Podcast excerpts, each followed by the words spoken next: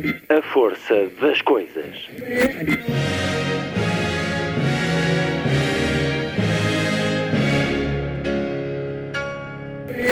Welcome to the 109th last night of the proms.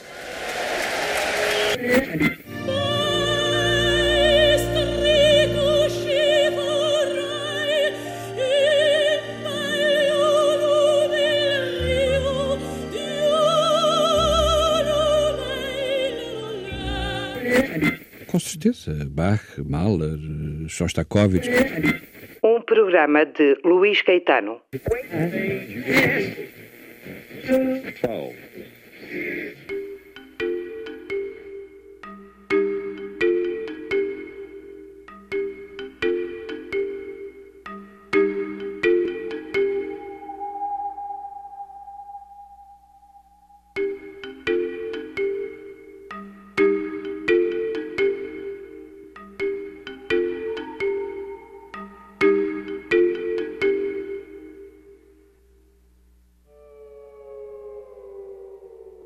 recente edição da Feira do Livro de Frankfurt teve por tema traduzir, transferir, transformar, sublinhando a importância decisiva de traduzir e o papel do tradutor, como mediador e criador ele próprio. Traduzir é comunicar, permite que cheguemos a uma obra de um qualquer lugar, de uma qualquer língua. A emissão de hoje é também um elogio da tradução e da viagem que ela permite. No caso, a viagem da poesia. De muitas maneiras. Física mesmo, com a tradução de três livros em várias línguas: alemão, inglês, francês, espanhol e outras se seguirão. Para além da edição em português. Este programa juntou-se à apresentação de três livros que seguirão mundo fora, com leitores destas línguas. A mensagem de Fernando Pessoa, Odes Sensacionistas, Saudação a Walt Whitman e Ultimátum, de Álvaro de Campos, e Cinco Poetas de Coimbra, Dom Dinis, Sá de Miranda, Antero de Quental, Camilo Peçanha e Fernando Assis Pacheco. Livros editados pela Chantarin e que foram apresentados no átrio do Teatro Paulo Quintel, em plena Faculdade de Letras de Coimbra. Vou conversar com os antologiadores Maria Irene Ramalho, Luís Quintais e António Apolinário Lourenço e também com os tradutores Martin Earl e Orlando Grossaguessa. Aqui se vai escutar como soa noutras línguas Ai flores, ai flores de verde pino, se sabedes novas do meu amigo, ai Deus e eu é. Vamos ouvir porque a mensagem de Pessoa não se chama Portugal e conhecer as razões que levaram Harold Bloom a juntar-se a este projeto e como conheceu ele alguma da melhor literatura portuguesa. Vamos a Coimbra nesta emissão a uma conversa sobre poesia tida a 29 de setembro em plenos corredores fervilhantes da Faculdade de Letras. Fervilhante também de talento, arte e bondade. José Rui deixou-nos a 23 de novembro, provavelmente o nome maior da banda desenhada portuguesa. José Rui tinha 92 anos, homem gentil, de voz terna, grande desenhador, autor de mais de seis dezenas de álbuns de BD e muitos outros trabalhos, muitas outras colaborações. Artista raro na qualidade do traço, livros que são sinónimo de prazer de leitura e de aprendizagem. José Rui, várias vezes convidado deste programa, recupera uma conversa tida em 2014 para ouvir, na segunda hora, uma vida dedicada à nona arte. Sábado, 3 de dezembro. Muito boa tarde. Esta é a força das coisas.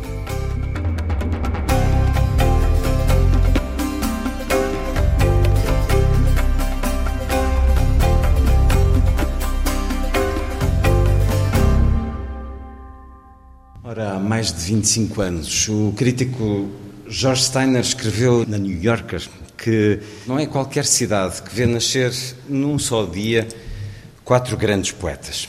Falando de Pessoa e dos seus principais heterónimos, sabemos que foram muitos mais, foram mais de 120. Também não é qualquer cidade que no mesmo dia vê apresentados quase uma dezena de livros, porque a tendência será que estes que aqui estão se multipliquem em diferentes línguas com alguma da nossa melhor poesia. São edições que têm esta singularidade. Todos os livros são um objeto de viagem. Estes, em particular, presumimos, esperamos, sabemos que uh, se destinam a viajar muito, a ir para outros lugares, a conquistar leitores fora do nosso país, nomeadamente, mas também no nosso país. Destinam-se à errância, à descoberta, a serem descobertos, e isso também tem muito a ver conosco. São três livros que se multiplicam em vários. Cinco poetas de Coimbra, nas suas versões inglesa, espanhola e alemã, com a seleção e introdução de Luís Quintais e depois as ilustrações de Alia Kuznetsova e as traduções, também com texto de diálogo com os leitores, de Martin Earl, de Juan Vivanco Gefael e Orlando Crossa Gessa, que está aqui connosco, tal como Martin Earl. Depois temos a mensagem de Pessoa nas eh, traduções espanhola e inglesa, com ilustrações de Fatinha Ramos, ou Fatinha Ramos, e as traduções de Martin Earl e António Ceias Delgado. E temos também estas odes sensacionalistas, Saudação a Walt Whitman e Ultimátum de Álvaro de Campos, com seleção e introdução de Maria Irene Ramalho e Harold Bloom, as ilustrações do brasileiro Kleber Sales, com tradução para espanhol também de António Ceias Delgado. Estamos aqui pela poesia. A Ana Luísa Amaral gostava de citar o espanhol António Gamoneda, dizendo que a poesia é uma pátria dentro de pátrias. Mas quando a Ana citava Gamoneda, gostava de acrescentar que para ela a poesia é uma terra de ninguém com gente dentro. Porque quem escreve poesia não escapa às suas circunstâncias, somos todos nós e as nossas circunstâncias, somos também a nossa terra, o nosso lugar, um dos nossos lugares, porventura, a vida tem muitos. Esses lugares têm necessariamente que estar naquilo que fazemos, naquilo que somos e, no caso de quem escreve, necessariamente estar naquilo que escrevem. O espírito de um lugar pode ser, claro, mais ou menos uh, evidente, mais ou menos subjetivo, mais ou menos real. Comecemos então por saudar cinco poetas de Coimbra, ou Fünf Dichter aus Coimbra, ou uh, cinco poetas de Coimbra, com acento. Já referi as, os diferentes contributos para esta edição, mas na construção, Luís Quintais, poeta, o livro mais recente intitula-se Ângulo Morto, é também ensaísta, antropólogo, professor nesta universidade escolheu para os seus fabulosos cinco Dom Dinis, Sá Miranda, Terra de Quental, Camilo Peçanha e Fernando Assis Pacheco.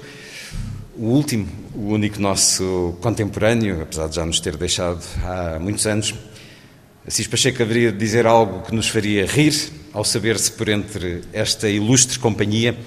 Ele brincava, aliás, com a sua condição de poeta, justificando-a por em Coimbra ter nascido na rua Guerra Junqueiro e ter morado na Antero de Quental, para além de Angola ter residido na Barbosa do Bocage.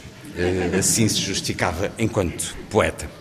O italiano Claudio Magris, eh, numa entrevista que lhe fiz há alguns anos, dizia-me que antes de ter conhecido Lisboa fisicamente, a tinha conhecido através dos livros, nomeadamente de Fernando Pessoa e de José Saramago. Dizia, ao, ao caminhar para a Fundação Saramago, eu ia vendo aquilo que já tinha lido. Porventura, não será assim tão evidente em muitos destes poetas, talvez no caso da Cis Pacheco mais um pouco, reconhecermos esta Coimbra que está aqui, que está lá fora. Esta cidade foi chão de poetas, de facto, e Luís Quintais uh, traz-nos estes cinco entre os séculos XIII, XVI, XIX, XX. Fale-nos, Luís Quintais, do que foi construir este livro, do que foi esta seleção. Vamos a isso, por favor. O critério foi um critério de gosto. Uh, portanto, como são, são poucos, porventura as pessoas pensarão, bem, não gosta de muita coisa. O que também é verdade, não é? Também não gosto de muita coisa, mas uh, não foi exatamente por isso, mas uh, tem alguma piada a dizer que não gosto de muita coisa e que escolhi poucos. Uh, seja como for, é evidente, alguns desses poetas, se não praticamente todos, fazem parte de um canon, não é?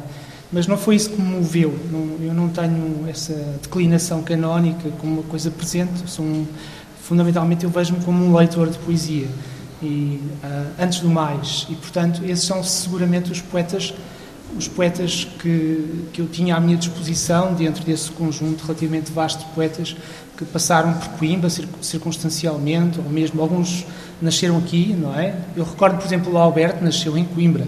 Não sei se toda a gente sabe, mas o Alberto, o Alberto, o poeta Alberto nasceu em Coimbra, curiosamente, depois foi-se embora, não é? Uh, portanto, parece que por Coimbra passou quase toda a gente, e portanto seria... Uh, Poderiam estar aqui muitos mais, Poderiam é estar muitos mais, não é? Eu, pronto, uh, por razões várias, escolhi então esses, esses, esses cinco, em conversa também, evidentemente, com o editor, e são poetas dos quais eu gosto muito, evidentemente.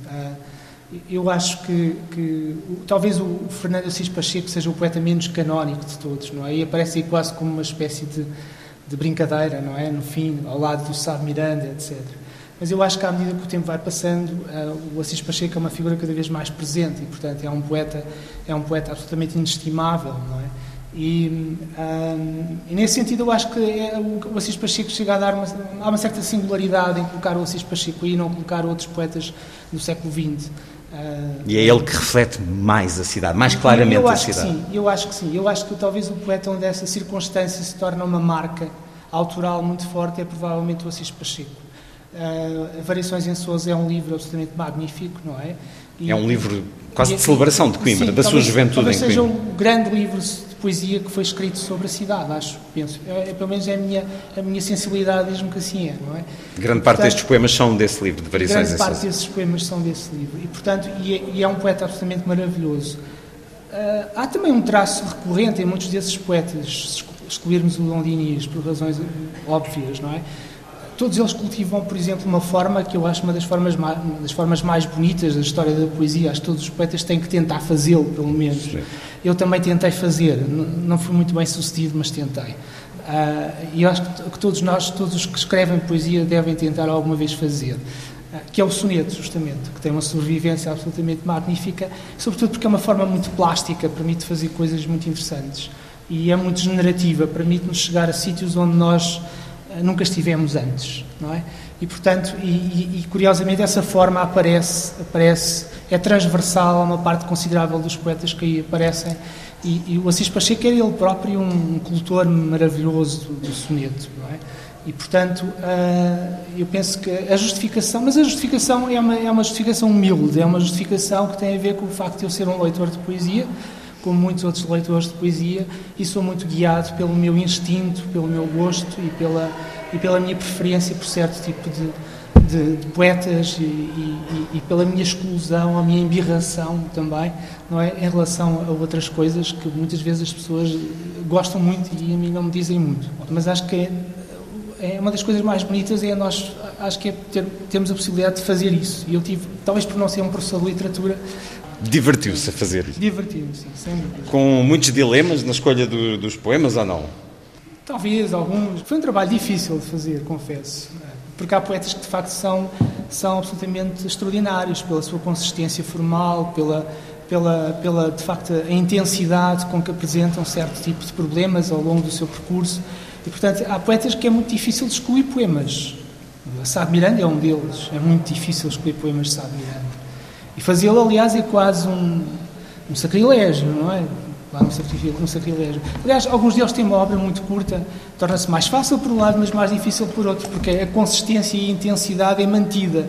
Lembremos, por exemplo, do Camilo Peçanha, a é um livro, é praticamente o único livro, ou quase o único livro do, do Camilo Peçanha, não é? E uma das coisas extraordinárias é a intensidade, não é? E a beleza formal daqueles poemas e a, e a, e a intensidade, a consistência com que aquilo, com que aquilo apare, nos aparece à frente, não é? E, portanto, apesar de ser curto, é difícil de separar, porque no fundo funciona como um todo, não é? Como uma totalidade, como uma unidade de sentido. Nessa concepção, nesse jogo, procurou fazer diálogos? Um poema a rimar com o de outro poeta? Não me preocupei muito com isso, confesso. Não, eu não sei fazer, mas por exemplo, uma das coisas maravilhosas seria, por exemplo, escrever como, como, como as peças do Shakespeare, não é? Em verso branco, em, em, em pentâmetro iâmbico, não é? Em que, em, em que, não, não em, em, que podemos, podemos, aparentemente parece prosa, não é? Mas não é prosa, não é? Eu, eu acho isso muito bonito, a possibilidade de fazer isso e não, e não. A rima é uma coisa bárbara, acho que foi o Milton que disse isso. a rima acho que é uma coisa bárbara, não é? Tem uma certa. Uh, há poetas que as rimas são de tal forma marteladas que uma pessoa não consegue ler. Isso é também um grande dilema para os tradutores. Sigamos neste primeiro dos três livros e mais uh, emblemático, dado o lugar em que nos encontramos, perguntando uh, Orlando Rossegessa, que nasceu em 1960 em Rosenheim, fez estudos de literatura portuguesa e hispânica, depois também italiana, traduziu entre outros Mário de Sacarneiro e esse louco genial Henrique Vila mas entre outros, é professor na Universidade do Minho, diretor do Departamento de Estudos Germanísticos e Eslavos e é o tradutor, então, eh, é ele que dá a escrita Funftister aos Coimbra. Fale-nos da sua experiência de traduzir este livro, nomeadamente de qual dos poetas se sentiu mais próximo e de qual se sentiu tarefa mais árdua na tradução entre Dom Dinis, Sá de Miranda, Antero de Quental, Camilo Pessanha e Fernando Assis Pacheco, Orlando Grossaguessa. É um privilégio estar aqui neste átrio do uh, Teatro Paulo Quintela. Paulo Quintela, um tradutor insigne da poesia portuguesa, eu diria um tradutor não deveria falar sobre o seu trabalho, deveriam ser os leitores, sobretudo os leitores privilegiados que uh, sabem alemão e podem apreciar uh, uma tradução que tem a pretensão de uma recriação poética dos textos em português. Eu me senti próximo de Sá de Miranda, curiosamente, porque Sá de Miranda despertou em um, trabalho de arte combinatória, ou jigsaw puzzle, de encontrar uh, a métrica adequada, porque, obviamente, uh, é impossível recriar um soneto com todo o rima esquemático que é, exige um soneto, mas pelo menos fazer sentir o leitor alemão que Sá de Miranda, sobretudo Sá de Miranda dos sonetos, desenvolve uma qualidade de linguagem artística muito alta e um, eu procurei, com a referência da lírica barroca, fazer transmitir uh, este sentimento da artificialidade da linguagem de Sá de Miranda em alemão, porque em alemão uh, a imagem de Sá de Miranda até agora é uma imagem romântica. Estava já traduzido? Do soneto só um. Não é e muito. por isso é um, é um privilégio agora termos uma edição que principalmente ensina os sonetos, porque até agora na Alemanha se procurou encontrar em Sá de Miranda, digamos, uma espécie de precursor do romantismo, e então isso não se encontra em sonetos. Para além do muito traduzido, o sol é grande, cá Javes. Só que fizeram recriações românticas que não têm nada a ver com o que está escrito no soneto. Eles inventaram um poema romântico que tinha a forma de soneto. Jorge Steiner, também ele, acusou Rilke à distância do tempo, censurou pela excelência das suas traduções. Também Samuel Johnson dizia que o tradutor não deve ser melhor que o autor, deve ter esse pudor, também rimando. A verdade é que aquilo que nós lemos num livro traduzido é a escrita de um tradutor. Sá de Miranda, a partir de agora, disponível para os leitores alemães e por isso também eles, em tempos agitados como são estes, podem dizer Wenn alles steht in Brand, que farei quando tudo arde. O que são estes poemas que nos são tão familiares noutra língua? Podemos escutá-lo, por exemplo, no Dom Dinis, na Cantiga de Amigo. Como é que soa em alemão? Na página 23, por favor, Orlando. Vamos ver como soa. Ai flores, ai flores do verde pino, se sabedes novas do meu amigo, ai Deus e o é. Ach Blüten, Blüten der grünen Pinie, bringt der Kunde von meinem Freund? Ach mein Gott, wo bleibt er nur? Ach Blüten, Blüten am grünen Zweig, bringt der Kunde von meinem Geliebten? Ach mein Gott, wo bleibt er nur? Bringt der Kunde von meinem Freund, von jenem, der log, hier mit mir zu sein? ach Gott, wo bleibt er nur? Bringt der Kunde von meinem Geliebten, von jenem, der log, was er mir schwor, ach mein Gott, wo bleibt er nur? Ihr fragt mich nach eurem Freund, ich sage euch, er ist gesund und wohlauf.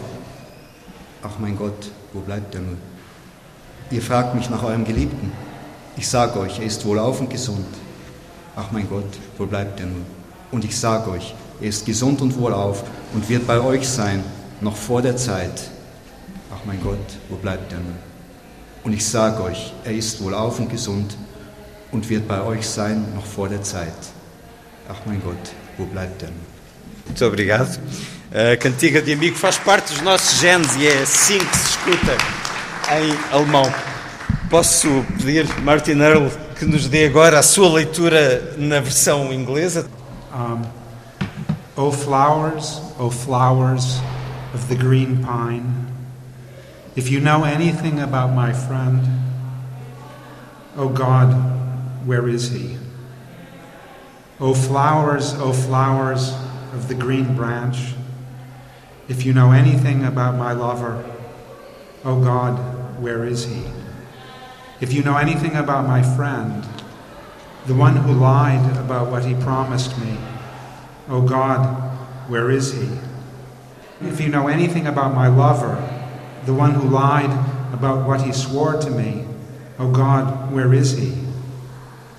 You ask me about your friend, and he's well, I say, full of vigor and alive. O God, where is he? You ask me about your lover, and he's well, I say, and full of vigor, and he'll be with you before the hour is over.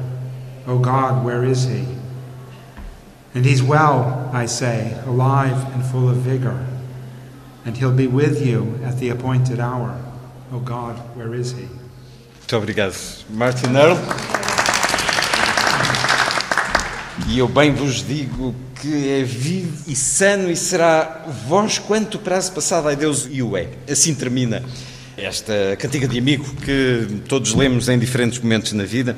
Martin Earls, responsável pela tradução destes Five Coimbra Poets, também pela Message de Fernando Pessoa nestas edições da Chantarine, norte-americano do Massachusetts, I believe. Ah. Dux, Duxbury, Duxbury, mas eh, nasci em Detroit.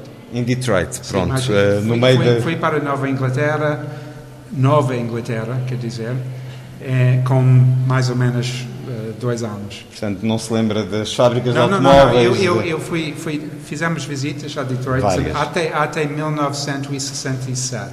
E a, a casa onde é que eu nasci ainda existe. E é poeta e tradutor e vive em Coimbra, talvez o mais bonito. Sim. Bem, enfim, Sim, todos os lugares são lugares a bonitos. Coimbra agora é quase a minha terra. É a sua casa. Sim. Traduziu muitos livros, artigos científicos, também filmes. Na no seu texto, aqui no, no livro da mensagem, diz-nos como a vida vivida, a vida de todos nós, eh, em, em sociedade, traduzir poesia é um ato de colaboração. Sim. Foi fácil colaborar com estes poetas, Fernando Pessoa, estes cinco poetas de Coimbra? Diga-nos que tipo de relações distintas manteve com eles na tradução. A relação é, é uma coisa quase, eh, digamos, física. Como Pessoa disse num poema famoso, temos que fingir. Poeta é sempre fingidor e tradutor também. Porque essencialmente estamos a, a- a habitar, conseguir transformar a nossa própria voz em, em voz de poeta original. O livro, o Five Coimbra Poets, foi um processo interessante porque eh, era durante a pandemia e parámos durante quase um ano, mais ou menos. E eu disse, eu tinha já um rascunho do livro traduzido e um rascunho, como descobri, bem avançado. E antes de recomeçar o livro, que pensei que estava, estava mesmo um livro morto e o projeto estava, estava acabou, eu estava no meu, nos meus arquivos e descobri um poema que não tinha data, não tinha eh, o nome do autor e, e- e nada para identificar o poema, um soneto. E como muitas vezes deixo os meus poemas e não tenho o arquivo muito organizado, eu, eu disse: Este, este poema é mesmo bonito. Um, e, em inglês, quer dizer, é mesmo bonito, e, e, mas quem escreveu o poema? E, e tentei saber, e, e, comecei a pensar que esse parece que eu, que eu escrevi. e, então fiz o Google do primeiro verso e não descobri.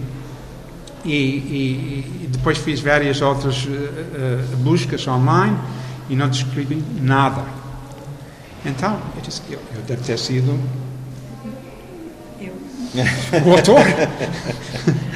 e adotei o poema como o, o meu e incluí no manuscrito e tudo, e estava muito contente, porque acabou bem na, na sequência de sonetos que eu estava a escrever no momento. E depois, duas, três meses depois, o João indicou, infelizmente, que o projeto estava a começar outra vez. e eu comecei a ler o livro, comecei a descobrir que o, o, o manuscrito estava bem avançado e estava aliviado por causa disso, e depois caiu neste poema de Sá de Miranda, começa assim: Não sei quem vós mais vejo, não sei quem. E eu disse: Hum.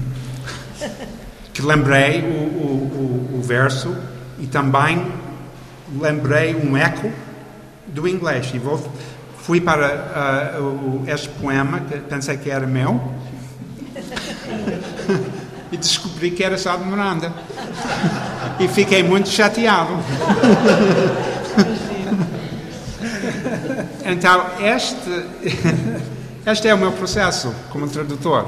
Todos os poemas são meus.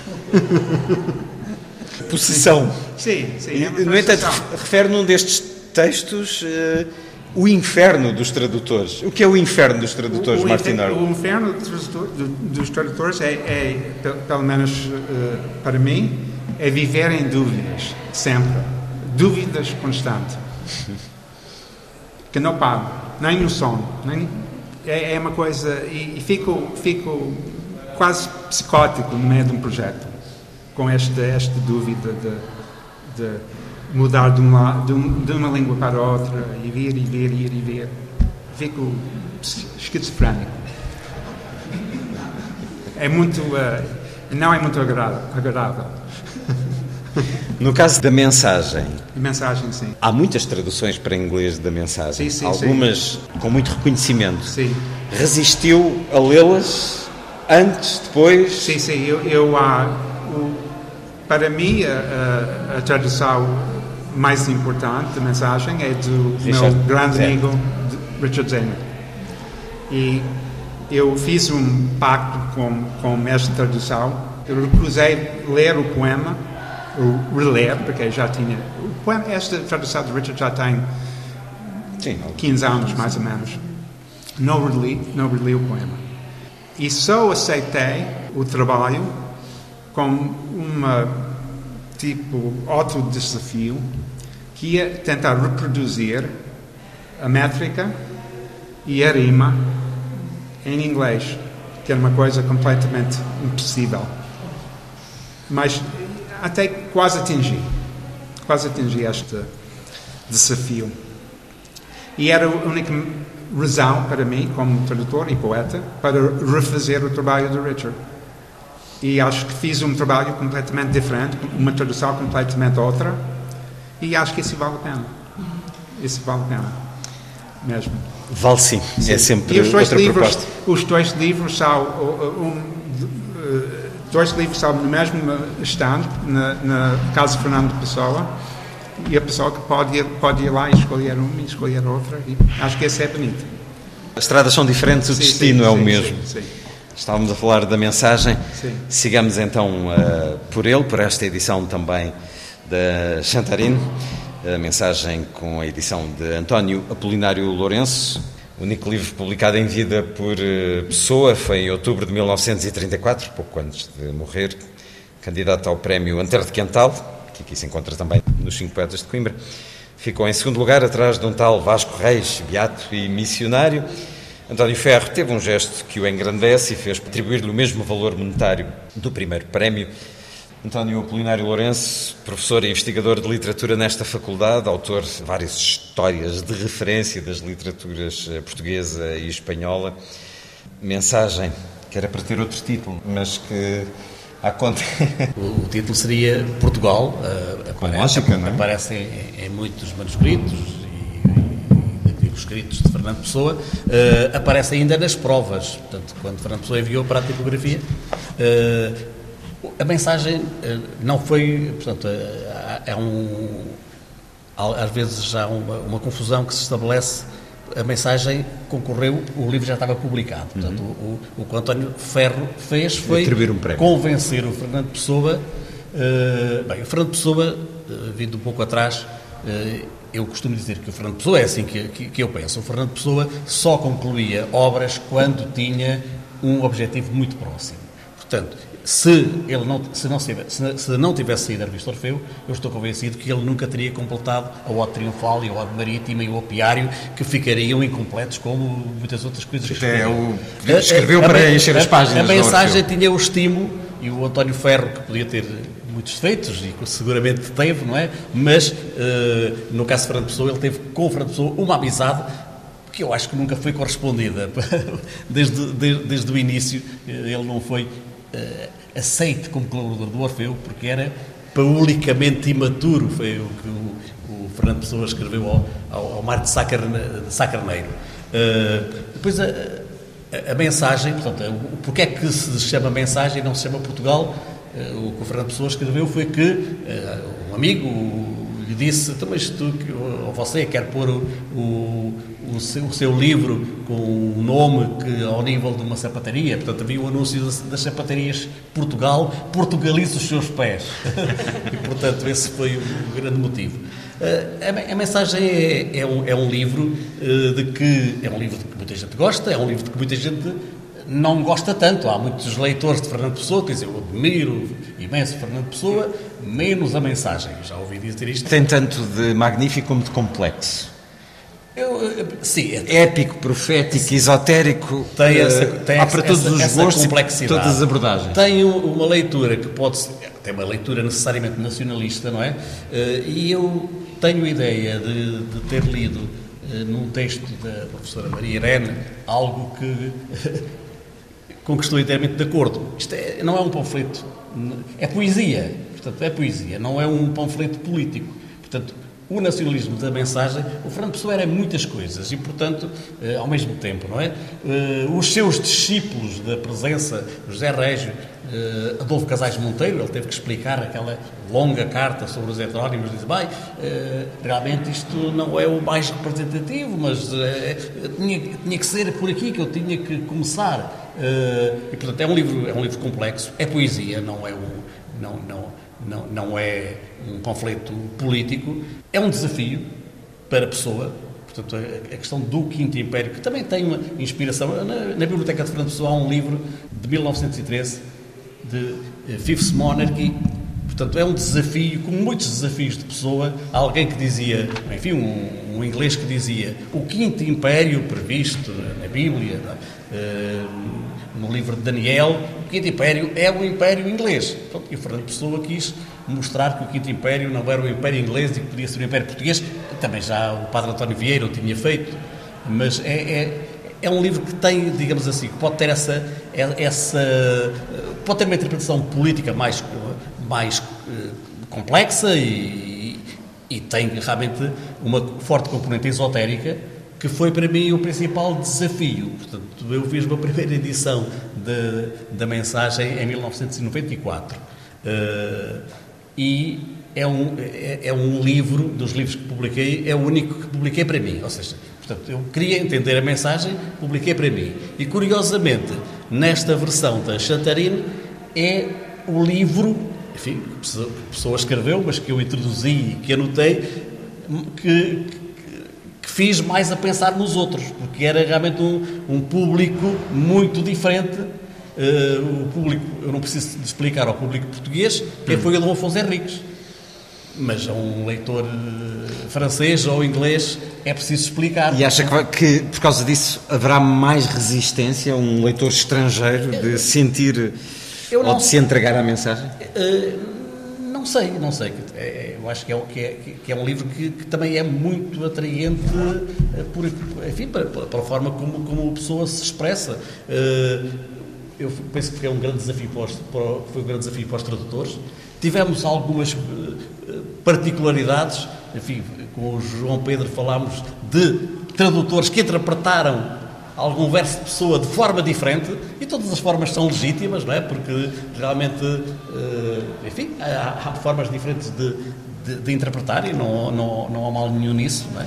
Eh, eu creio que eh, é é- acaba por ser um livro de referência, por exemplo, a mensagem tem aqui tantos heróis portugueses, no Brasil não, não entra aqui.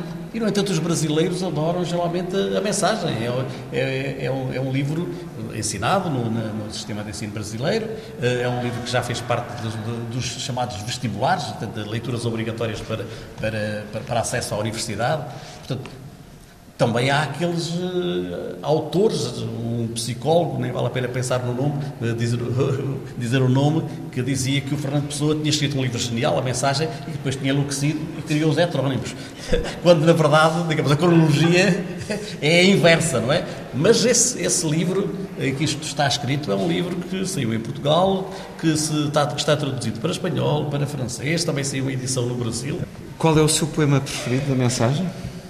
O poema dentro do poema? Eu tenho uma certa di- dificuldade em escolher, mas quando, aqui há uns anos, me lançaram a ideia para uma antologia poética organizada pelos meus colegas e amigos, eh, Osvaldo Silvestre e Pedro Serra, eh, de 100 poemas da literatura portuguesa do século XX, e eu escolhi o primeiro da mensagem por ser enfim, por, era, por ser o meu poeta português preferido, evidentemente, de- de- dos contemporâneos, e também não do- dos não contemporâneos também, mas também por ser, da mensagem, o único livro publicado em vida, e de ser o primeiro poema, eh, porque realmente eh, é, é mesmo, é mesmo Portanto, difícil. É mesmo difícil. disso dos é castelos para essa por- porque seleção. Eu, porque eu, eu olho para, para a mensagem realmente como uma, uma- um, um todo, não é? Portanto, tem que, tem que, tem que haver uma. um- um- não, não pode ser lido poema por poema, senão não faz, não faz o mesmo sentido.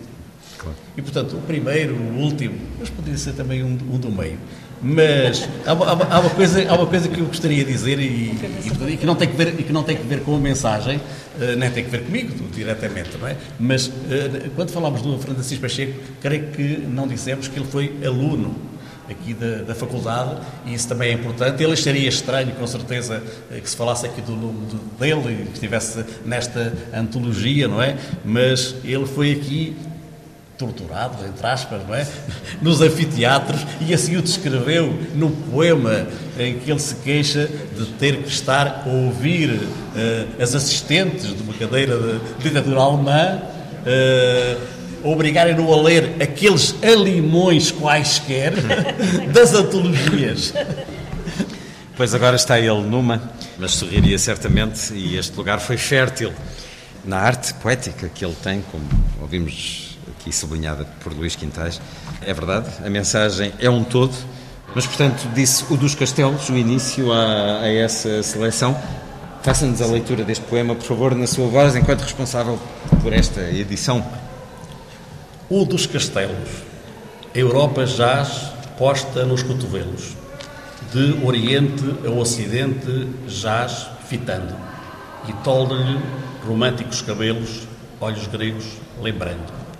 O cotovelo esquerdo é recuado, o direito é em ângulo disposto. Aquele diz Itália, onde é pousado.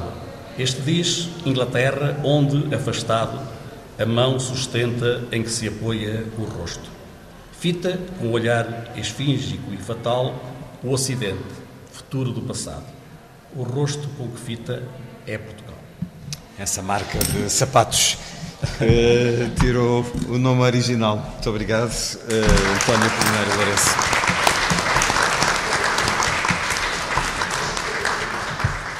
O terceiro dos livros é Odes Sensacionistas, Saudação a Walt Whitman e Ultimátum de Álvaro de Campos, com seleção e introdução de Marirene Ramalho e Harold Bloom, as ilustrações de Kleber Sales e uh, temos também aqui tradução em espanhol de António Ceias Delgado. Marirene Ramalho, professora jubilada desta casa, investigadora, acaba de ser distinguida com o Prémio Jacinto Prado Coelho por este livro, Fernando Pessoa e outros fingidores. Pouco tempo antes da morte de Harold Bloom, em 2019, ainda acertavam pormenores sobre este projeto. Ele que foi também doutor honoris causa nesta universidade. Bloom escreveu que Pessoa é o Whitman renascido e que a Ode Marítima de Álvaro de Campos é um dos maiores poemas do século XX. Harold Bloom, eh, juntamente com Steiner, grandes referências, e a senhora Maria Irene Ramalho, que conviveu uh, uh, com ele, a senhora, a senhora Maria Irene. Harold Bloom partilhou consigo o manuscrito do último livro, O Poder da Mente do Leitor sobre o Universo da Morte, Take Arms Against the Sea of Troubles, a partir do Hamlet. O título do prelúdio é Reading to Stay Alive. Todas estas ideias que se complementam não, numa, numa vida inteira da Harold Bloom são uh, magníficas. Fale-nos dessa colaboração, como é que foi trabalharem juntos a construção desta edição das Odes Sensacionistas, Saudação ao Walt Whitman e Ultimátum, na edição Chantarine, Marirene Ramalho. Foi uma ideia genial do João Pedro Ruivo, que bem, a ideia genial não foi convidar-me a fazer, a fazer este livro, a escolher os textos do Álvaro de Campo, do Pessoa, e a escrever uma introdução, etc. Foi, a ideia genial foi, olha lá, não quero dizer ao Blume se quer colaborar consigo nisto, porque o Blume disse muitas coisas acerca de Fernando Pessoa, como sabemos, não é? Ainda agora o Luís Caetano mencionou, e, e disse uma coisa que tinha impressionado muito o João Pedro, que é que o Álvaro de Campos é outrageous. Ele era outrageous. E então o João Pedro Ruivo desafiou-me a falar. O Bloom foi meu mestre em Yale. Foi que eh, orientou a minha dissertação de doutoramento e, e ficamos a, sempre a corresponder-nos muito, e muito amigos, etc. Ele mandei-lhe sempre os meus manuscritos todos para ele ler, que escrevia em inglês. Uh, isso até causou um grande problema a certa altura, mas não vale a pena ir por aí. Uh, e então eu disse ao, ao, João: Ai, não, não vou, coitado do homem, ele está doente, já está velho, não vou agora incomodá-lo com isto, não. Mas depois pus-me a pensar melhor e disse: Olha, e uma amiga minha, americana, disse: Ah, eu acho que ele, também amiga dele, disse: Eu acho que ele ia adorar, o Blume ia adorar. Então pronto, eu disse: Está bem, então vamos. E Convidei-o, ele ficou encantado, telefonei, não era por telefone, por e-mail, nós, e-mail não era ele que escrevia, é sempre a mulher, que ele, e-mails não escrevia. Uh, então colaboramos, sim, e passamos então a fazer, eu fiz a seleção dos textos, ele uh, sabia, sabia alguma coisa de pessoa, mas não era assim muito, muito. Conhecia as traduções do Zenith, ou Zenith, é, onde é que se, eu não sei como é que ele diz hoje. Eu aprendi sempre a dizer Zenith, porque na América dizia-se Zenith. Mas parece que na Inglaterra se diz Zenith. Era essas traduções que ele conhecia. Eu, entretanto, o que é que fiz? Fiz a seleção e, claro, dei-lhe as, as traduções também, outra vez, para ele ver. E ele concordou comigo, deu algumas sugestões, etc. Depois, então, era preciso escrever uma introdução eu disse, oh, temos que escrever uma introdução. Então ela escreve e depois mostra. E eu escrevi e mostrei. E ele fez algumas sugestões, disse que sim, que estava brilliant, aqui e acolá. Eu não acreditei, mas uh, deixei correr. E pronto, e foi assim. A colaboração foi esta. Foi tranquila. Foi, foi muito tranquila, muito tranquila. Aliás, eu falava também muito com a Ginny, a mulher dele. Dizia, ah, ele está tão satisfeito. Ele estava já muito doente mesmo. Ficou muito, muito debilitado mas estava encantado, entusiasmado com a ideia de, de ter o nome dele associado a este projeto. Foi, foi interessantíssimo, foi... Ele dizer, que já tinha incluído Pessoa no seu canon ocidental, é, num capítulo mas porque com é que ele Borges incluiu? e Neruda. Porquê, porquê, porquê? Porque eu lhe mandava ah. os textos que escrevia sobre o Pessoa, não é? Mas isto é uma grande dívida de gratidão, então, porque esse livro é referencial mundo fora. Mas está cheio das neiras, digamos, com toda a franqueza. Está. Uh, agora, foi muito bom, eu acho que foi muito bom. Ele, e ele continuou ainda a falar e a escrever e tem um texto sobre e também Saramago, depois também se meteu no Saramago, não é? Uh, mas foi muito bom, acho que foi muito bom entrar o Fernando Pessoa no canon, embora uh, diz lá coisas que não são mim, que, eu, que me citam a mim como sendo eu, que não, não é. Porque a outra pessoa também lhe estava a mandar coisas para ele, depois ele discorda de mim e não é, não é eu. É, é quase como o Whitman, eu não é the me, not me, myself, não é? Uh, foi assim um bocadinho embaraçoso essa, essa, essa, hum. essa, cena, como dizem os meus netos. É um bocado embaraçoso, mas...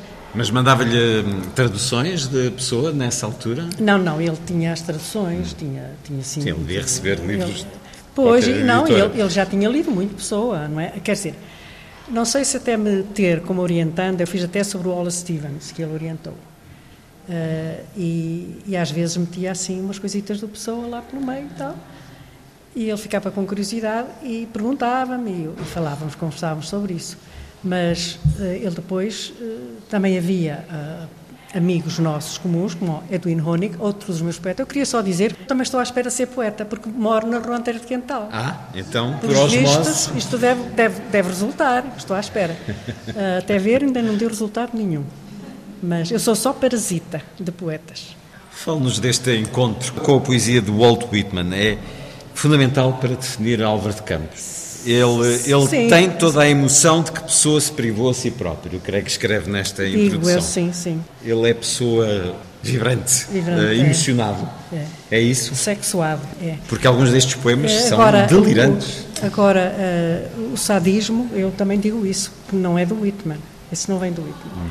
Uh, a emoção, o sexo, o, o fervor todo, sim, tem muito do Whitmaniano. Bem, mas também o Queiro só aparece Queiro por ser, porque houve esse encontro com o Whitman, senão não aparecia o Queiro. Para nós, não tão eruditos, Fernando Pessoa foi um criador de ismos. O que é isto do, das odes sensacionistas, do sensacionismo, Marilene Ramalho? É, isso, o, isso era o, o próprio Álvaro de Campos que dizia, que era sensacionista e decadente ao mesmo tempo, não é? Por isso é que nós, eu, Uh, não, entendo, não sigo muito bem a ideia da Teresa Rita Lopes de que há várias fases no campus. Uh, acho que há sempre uma complexidade grande, porque há, há o, o, interesse pelo futurismo, se quiser, o sensacionismo, que é o futurismo, e também um, sempre um decadentismo grande. Basta pegar na, na, na ode triunfal, na dolorosa luz das lâmpadas elétricas, não é? É, é uma, uma ode ao triunfo, mas tem essa dor logo no princípio e vai acabar sem voz no fim. Acaba em zzz, não é? Passa por vários, passa pelo e, pelo... e depois. Já tive que ler isto na rádio e não é nada fácil. Pois não deve Especialmente ser. Não. este. Ei, oh, ei! Isto é, é a vida dramatizada eh, este engenheiro naval e poeta sensacionista. Esta recolha começa com o Opiário, ao Sr. Mário de Sá Carneiro. Ah, é um poema que ele disse ter sido mais difícil de, sim, de escrever, sim, apesar de eu ter feito para completar as páginas que faltavam do, do Orfeu. Bem, Isto é mito ou não? Eh, pode ser. Bem, a, a, carta ao, ao Adolfo Casais Monteiro também é muito mítico, não é? também é muito mítica, aquilo é muito bem inventada, muito bem construída, porque ele diz tudo o que é preciso que seja dito para que as pessoas acreditem que ele de facto era aquilo que era. Mas, como diz o Álvaro de Campos, a pessoa não existe, não é? Nunca existiu. E não. Só existiram os heterónimos. Mas uh, uh, essa, essa, esse problema da, da carta uh, é interessante porque, de facto, é muito bem inventada. Ele diz tudo, tudo, tudo quer dizer para que se acredite que ele é essa figura multifacetada e extraordinária. E, e, mesmo aí ele é muito modesto, porque não vai falar nos, nos outros, todos os nomes que não são heterónimos, não é? são outros nomes. Os heterónimos, a sério, é o Fernando Pessoa, que também é o heterónimo, é o Álvaro Campos, é o Álvaro Queiro e o Ricardo Reis. Por exemplo, o Bloom, do Ricardo Reis, não queria saber, não, não presta. Uh, e, e o Bernardo Soares, o tal semi-heterónimo, que não é semi nenhum, é a teoria poética do Fernando Pessoa, que está toda no livro de Sossego. Esse tal dia em que nasceram vários poetas ao mesmo tempo. Disse a Maria Irene. Pode não ser verdade. Ninguém tem que me acompanhar nestas minhas elucubrações. Sobre este seu Fernando Pessoa e outros fingidores, Graça Capinha disse que a complexidade do seu pensamento a aproxima da filosofia. Também se pode dizer o mesmo de Álvaro de Campos? O Fernando Pessoa, sim. Do Fernando Pessoa, pois andamos sempre aqui. É, mas sabe que Fernando Pessoa, no fundo, ele é que escreveu tudo.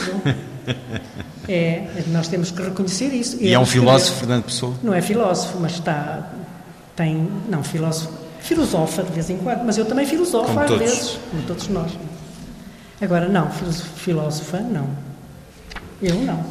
Diga-me sobre esta frase que escreve na introdução ao seu Fernando Pessoa e outros fingidores.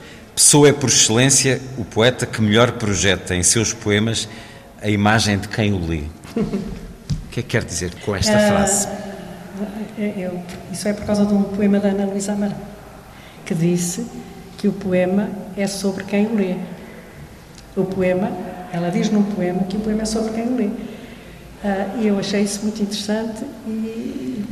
Porque cada poema é diferente, em cada pessoa que o lê. Exatamente. Aliás, o poema, como sabe, só é escrito no dia seguinte. Lá diz o Álvaro de Campos. O poema é sempre escrito no dia seguinte. Porquê?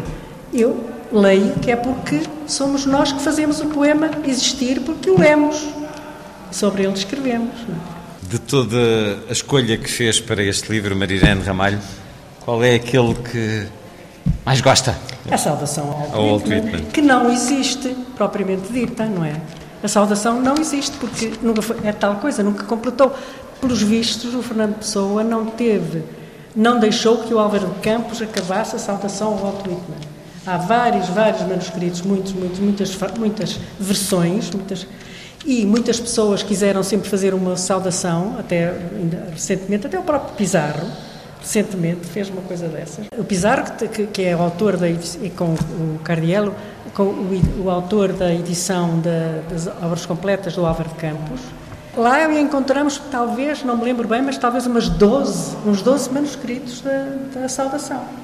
Nunca foi completo, porquê? Não, não teve o objetivo, não havia nenhum prémio para ganhar, certamente, não sei. O que é certo é que é uma saudação poderosa que mostra bem eh, não só a relação de Fernando Pessoa com o, Walt Whitman, não só a importância do Walt Whitman para o poeta Fernando Pessoa, mas também as relações in- interculturais entre as duas culturas, de Portugal e os Estados Unidos, a língua inglesa e a língua portuguesa, etc. Dê-nos o gosto de ler um pouco da saudação ao Walt Whitman, Marirene Ramalho, a partir de aqui, de Portugal. Está bem. Sim, sim, com todo o gosto. Portu... Não, não, é, não é o Portugal infinito que quer. Eh, se é só- quiser começar, se quiser, Ah, porque esta ser, parte é. ah, Então vamos Portugal a isso. infinito, Não é fácil. 11 de junho de 1915. E lá lá! De aqui, de Portugal, todas as épocas no meu cérebro. Saúdo-te, Walt. Saúdo-te, meu irmão em universo. Ó, sempre moderno e eterno, cantor dos concretos absolutos. Concubina fogosa do universo disperso. Grande pederasta roçando-te contra a diversidade das coisas. Sexualizado pelas pedras, pelas árvores, pelas pessoas, pelas profissões. Cio das passagens, dos encontros casuais, das meras observações. Meu entusiasta pelo conteúdo de tudo, meu grande herói entrando pela morte dentro aos pinotes e aos urros e aos guinchos e aos berros, saudando-te em Deus. Ficávamos a ouvi-la no resto. Eu é. gostava mais de ler aqui. Vamos continuar, vá, força, força. Era só para dizer pandeleiros de Deus. Ah, muito bem. Foi um gosto, muito obrigado. O Luís Quitais foi a única quem não pediu para ler um poema, e ainda por cima gosto muito de o ouvir, já gravei vários poemas seus lidos por si. Venha daí uma escolha destes cinco poetas de Coimbra, se calhar do Fernando Assis Pacheco ou de outro, o que lhe entender, mas vamos a isso. É um poema do qual eu gosto muito, penso, penso que é um dos poemas mais tristes, no sentido mesmo, no sentido particularmente denso, porque de alguma maneira é um poema, a meu ver, é um poema necessário, no sentido em que eu acho que, que a, a poesia devia, devia nos tornar pessoas mais atentas, devia nos tornar pessoas mais afetuosas, num certo sentido. Ainda que eu também reconheça, como como disse muito bem o Wallace Stevens, que a sentimentalism is a failure of feeling. Mas, mas mesmo assim, eu acho que a poesia devia nos tornar mais atentos. É uma, uma espécie de educação da atenção. E eu acho que este poema revela isso de uma forma muito profunda, muito densa, muito rica e muito triste. É um dos poemas mais melancólicos, provavelmente, da poesia portuguesa do século XX. É, Chama-se As Putas da Avenida. Eu vi gelar as putas da avenida ao griso de janeiro e tive pena do que elas chamam em jargão a vida, com um requebro triste de açucena. Vi-as às duas e às três falando, como se fala antes de entrar em cena, o gesto já compondo à voz de mando do diretor fatal que lhes ordena essa pose de flor recém-cortada, que para as mais batidas não é nada senão fingirem lírios da Lorena. Mas a todas o griso ia aturdindo, e eu que do trabalho vinha vindo, calçando as luvas, senti tanta pena.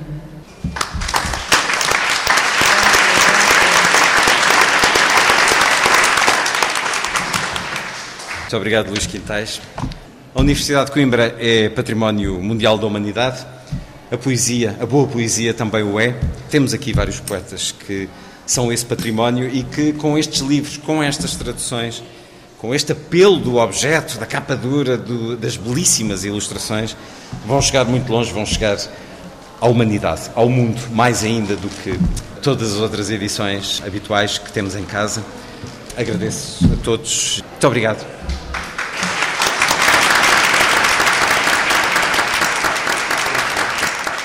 A Faculdade de Letras da Universidade de Coimbra, no átrio do Teatro Paulo Quintela, no último 29 de setembro, juntando-se à apresentação de três livros que levam mais longe a poesia portuguesa, a mensagem de Fernando Pessoa, Odes Sensacionistas, Saudação ao Walt Whitman e Ultimátum, de Álvaro de Campos, e Cinco Poetas de Coimbra, uma antologia que reúne Dom Dinis, Sá de Miranda, Antero de Quental, Camilo Peçanha e Fernando Assis Pacheco. Livros editados pela Chantarine. Uma conversa com Maria Irene Ramalho, Luís Quintais, António Apolinário Lourenço, Martin Earl e Orlando Grossaguessa.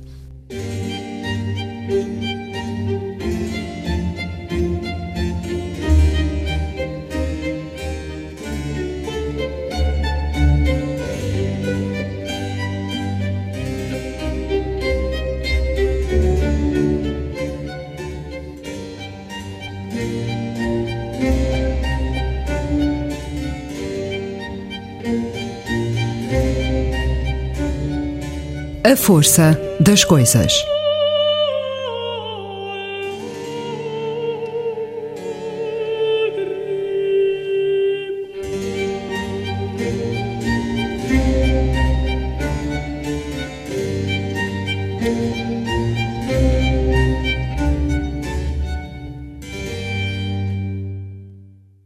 Padrão.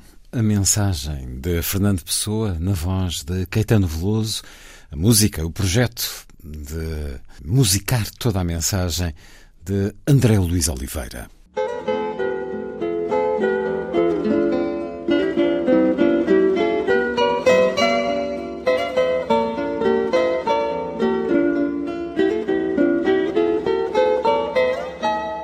O esforço é grande e o homem é pequeno. Eu Diogo Cão, navegador, deixei este padrão ao pé do areal moreno e para diante naveguei. A alma é divina e a obra é imperfeita.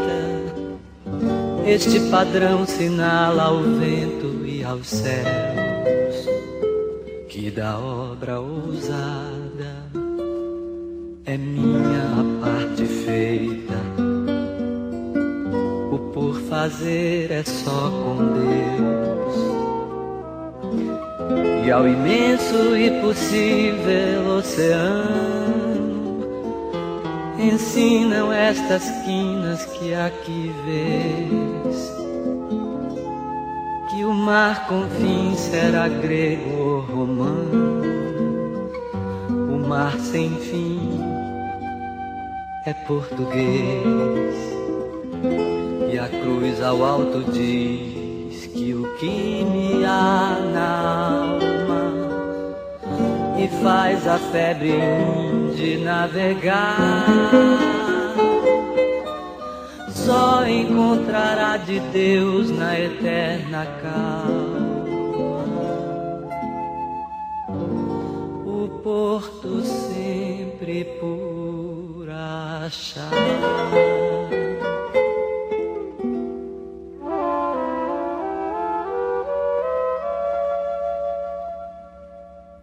Vamos fazer o guião para uma BD a partir de um enredo previamente elaborado. Divide-se uma folha de papel em duas partes, no sentido vertical.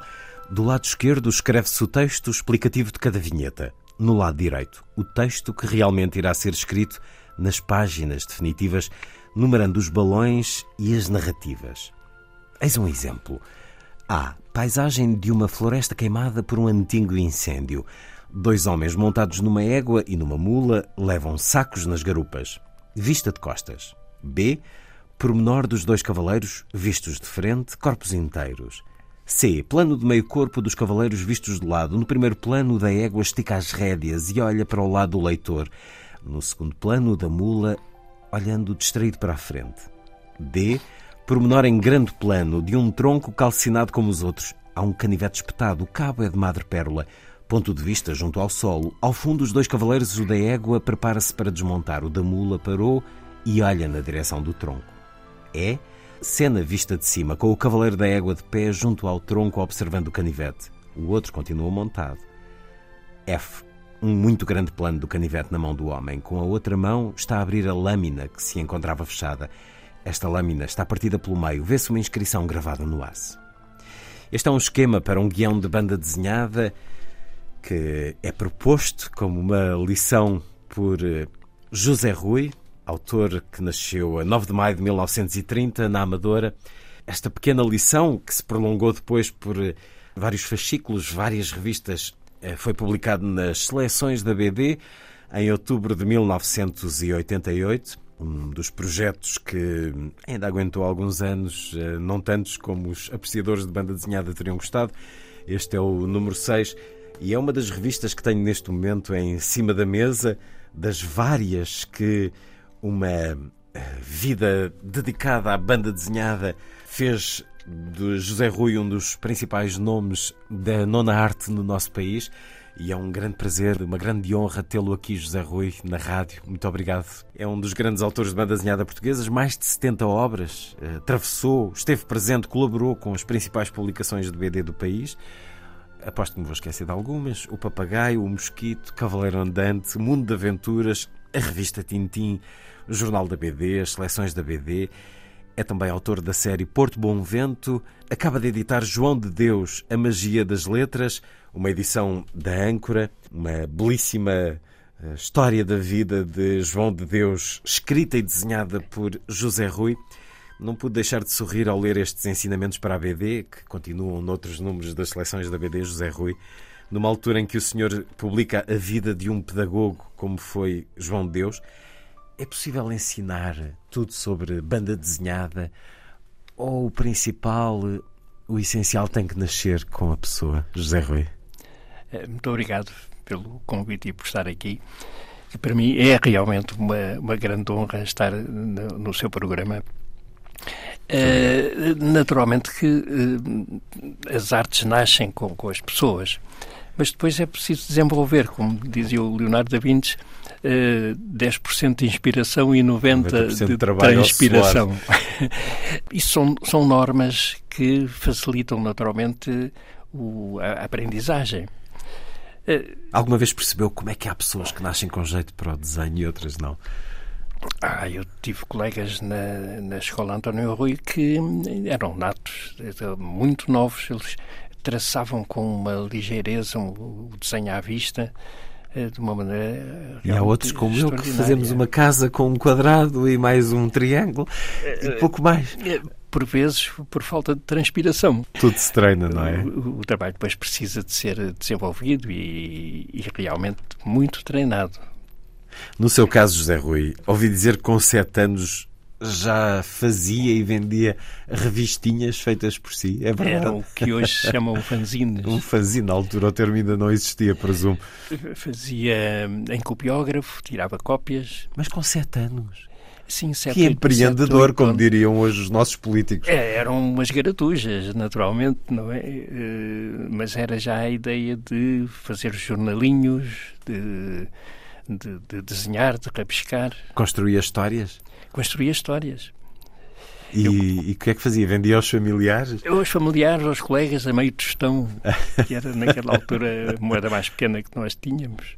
Quando é que percebeu que, que isso ia fazer parte da sua vida para sempre? Que queria dedicar-lhe a vida? À banda desenhada? Foi quando o meu pai chegou a casa depois do trabalho, no, em janeiro de 1935, eh, 36, perdão, 36, com o Jornal Mosquito. Tinha acabado de sair o primeiro número.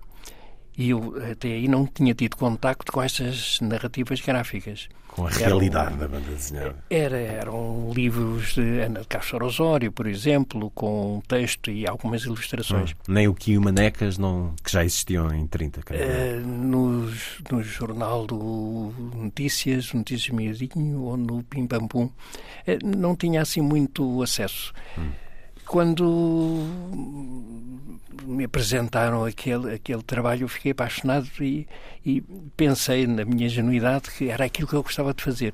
E na sua ingenuidade, não, na fui... sua lucidez absoluta. fui fazendo tentativas. O facto é que consegui o privilégio de poder eh, trabalhar neste, neste género de, de, de ilustrações e de viver delas o que me satisfaz muito porque posso estar o dia todo a trabalhar naquilo que gosto. Hum, e já lá vão uns aninhos. E, e, como é que a sua família reagiu a isso? Eu, eu quero ser desenhador.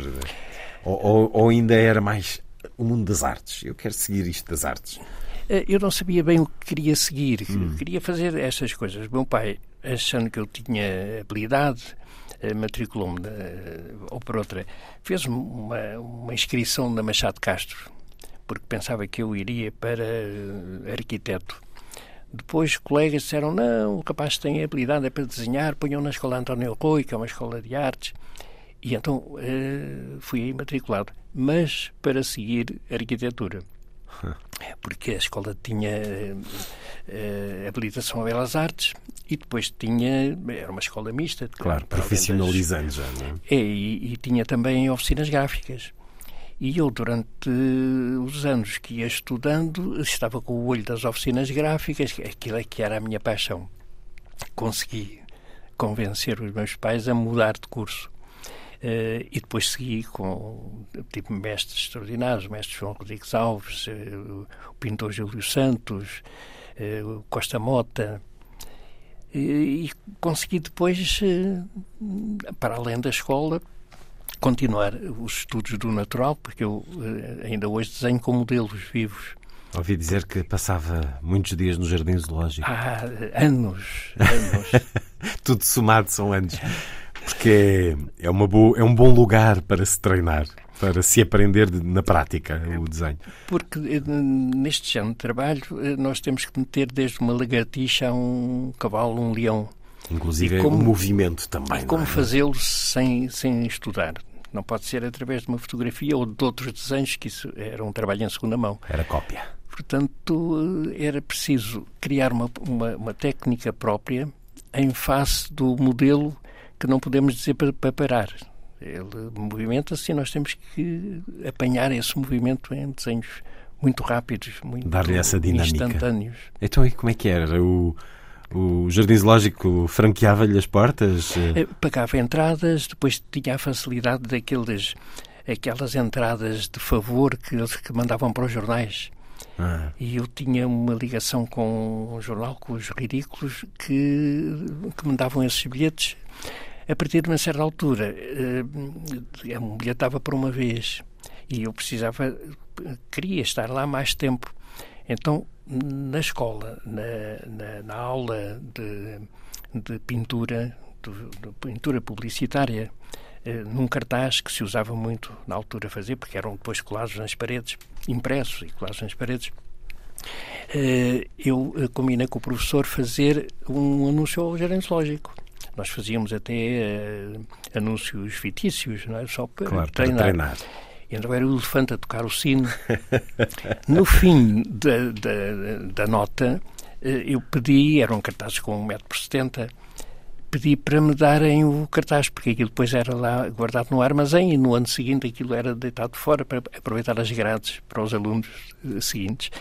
E fui levá-lo ao jardim zoológico a dizer que tinha muito gosto em, em ir lá se me arranjavam um livro de trânsito.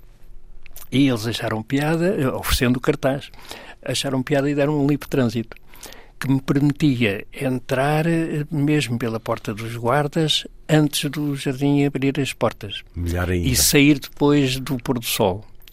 O que estava ali à vontade e ver um, o comportamento dos animais antes de, de, do nascer do sol.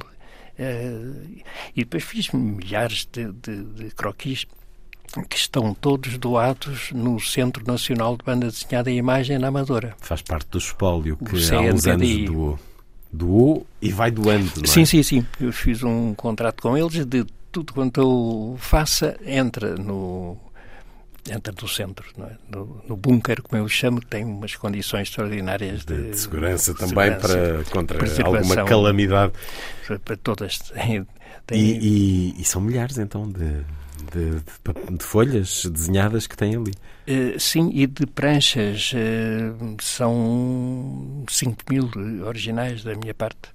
Do Teixeira Coelho tem outro tanto, praticamente. É o que nós conhecíamos como ET Coelho, não é? Era assim que ele o assinava. ET Coelho, Eduardo Teixeira Coelho. Exato. E que depois assinava etc. Que era uma... uma, uma blague. Uma maneira interessante. Quando foi para a França, ele dizia que aquilo significava Etcheverry.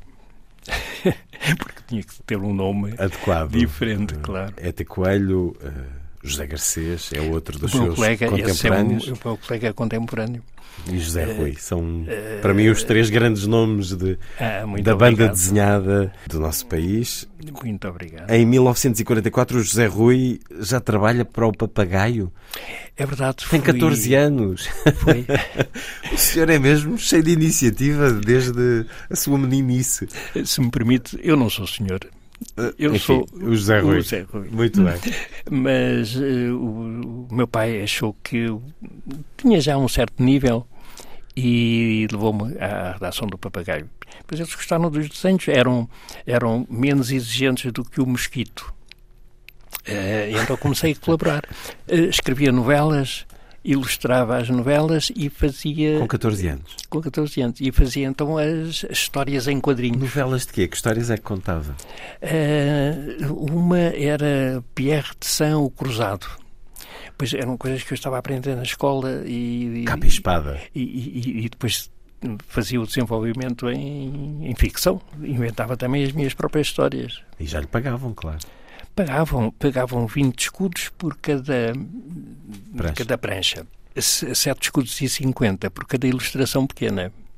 Não, não era mau. Não. Começou a dar para comprar os meus primeiros livros, os dicionários. Eh, eh, era um grande leitor, José Rui, nessa altura? Eh, sim, lia já, claro, Emílio Salgari, Júlio Verne.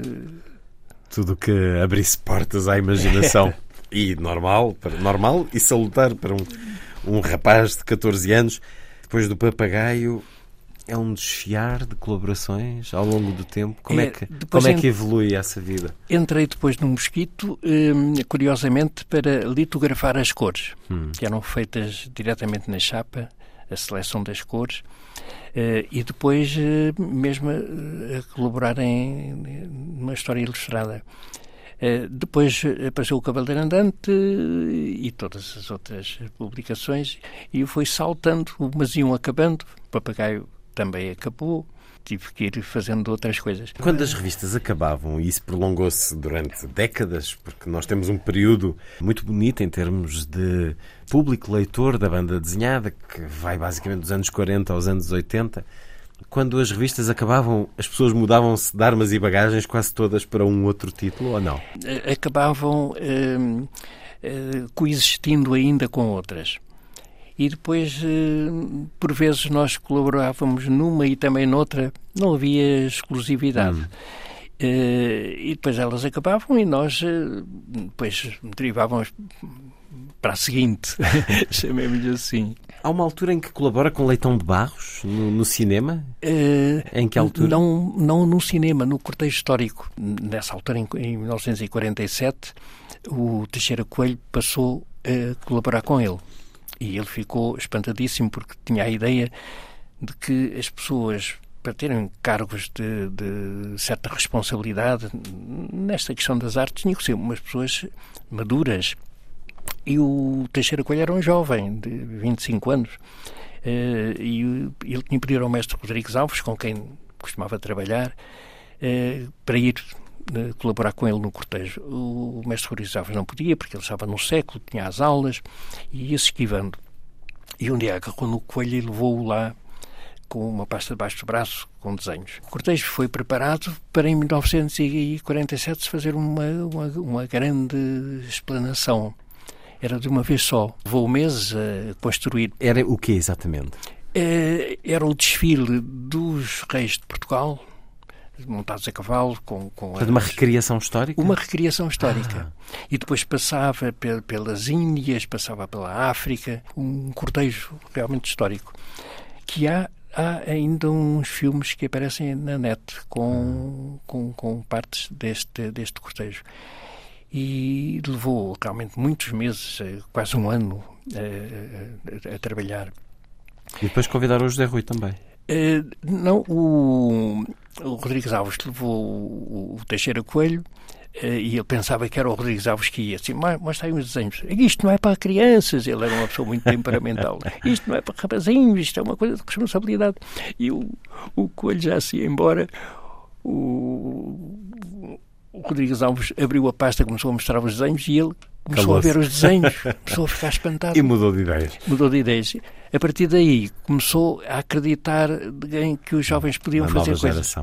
Então convidou alguns colegas da Escola António Arroio, eh, recomendados pelo Rodrigues Alves, para irem trabalhar para lá na decoração pintar as peças, eh, eh, as letras de, de, de uns distintivos que apareciam, que era a parte da Etiópia levava, levava um distintivo e depois eh, era o cortejo atrás.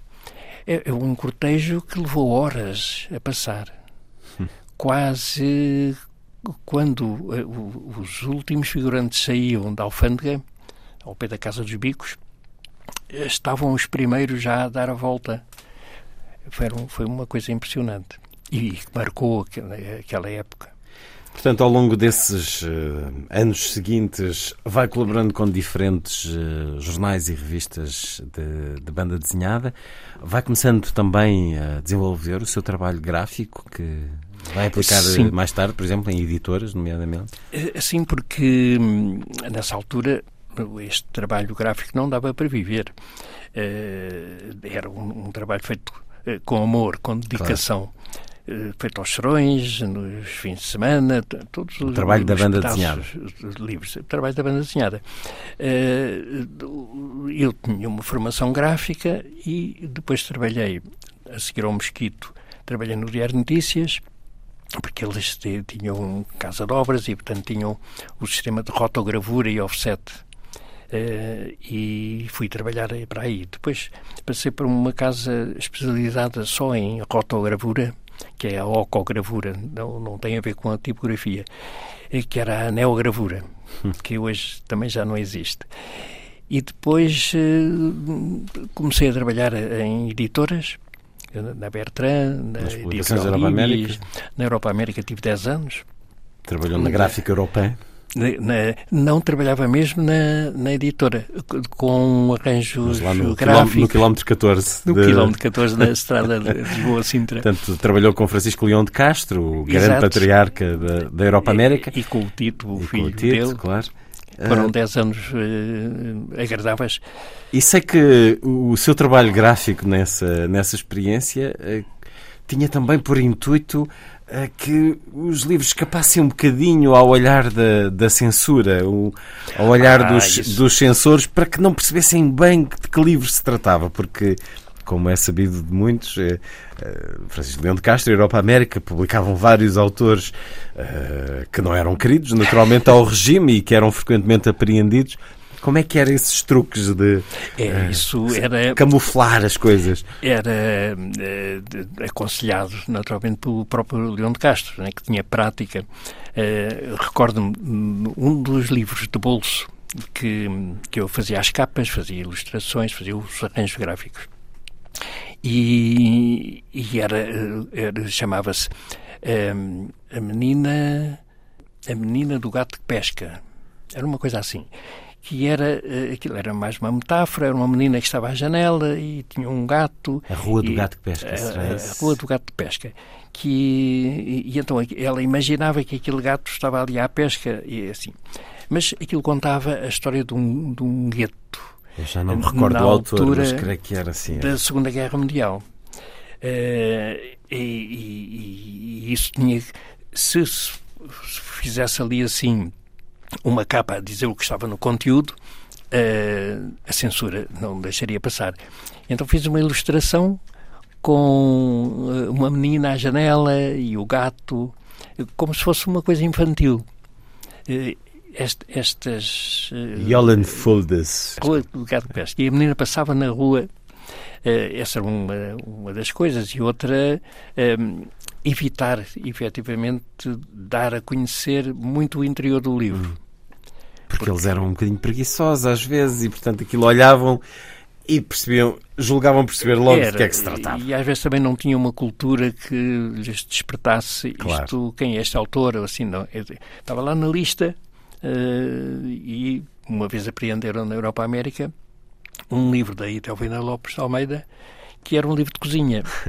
Mas como ela tinha outros escritos e outras coisas que realmente estava lá na lista negra, apreenderam aquele livro também.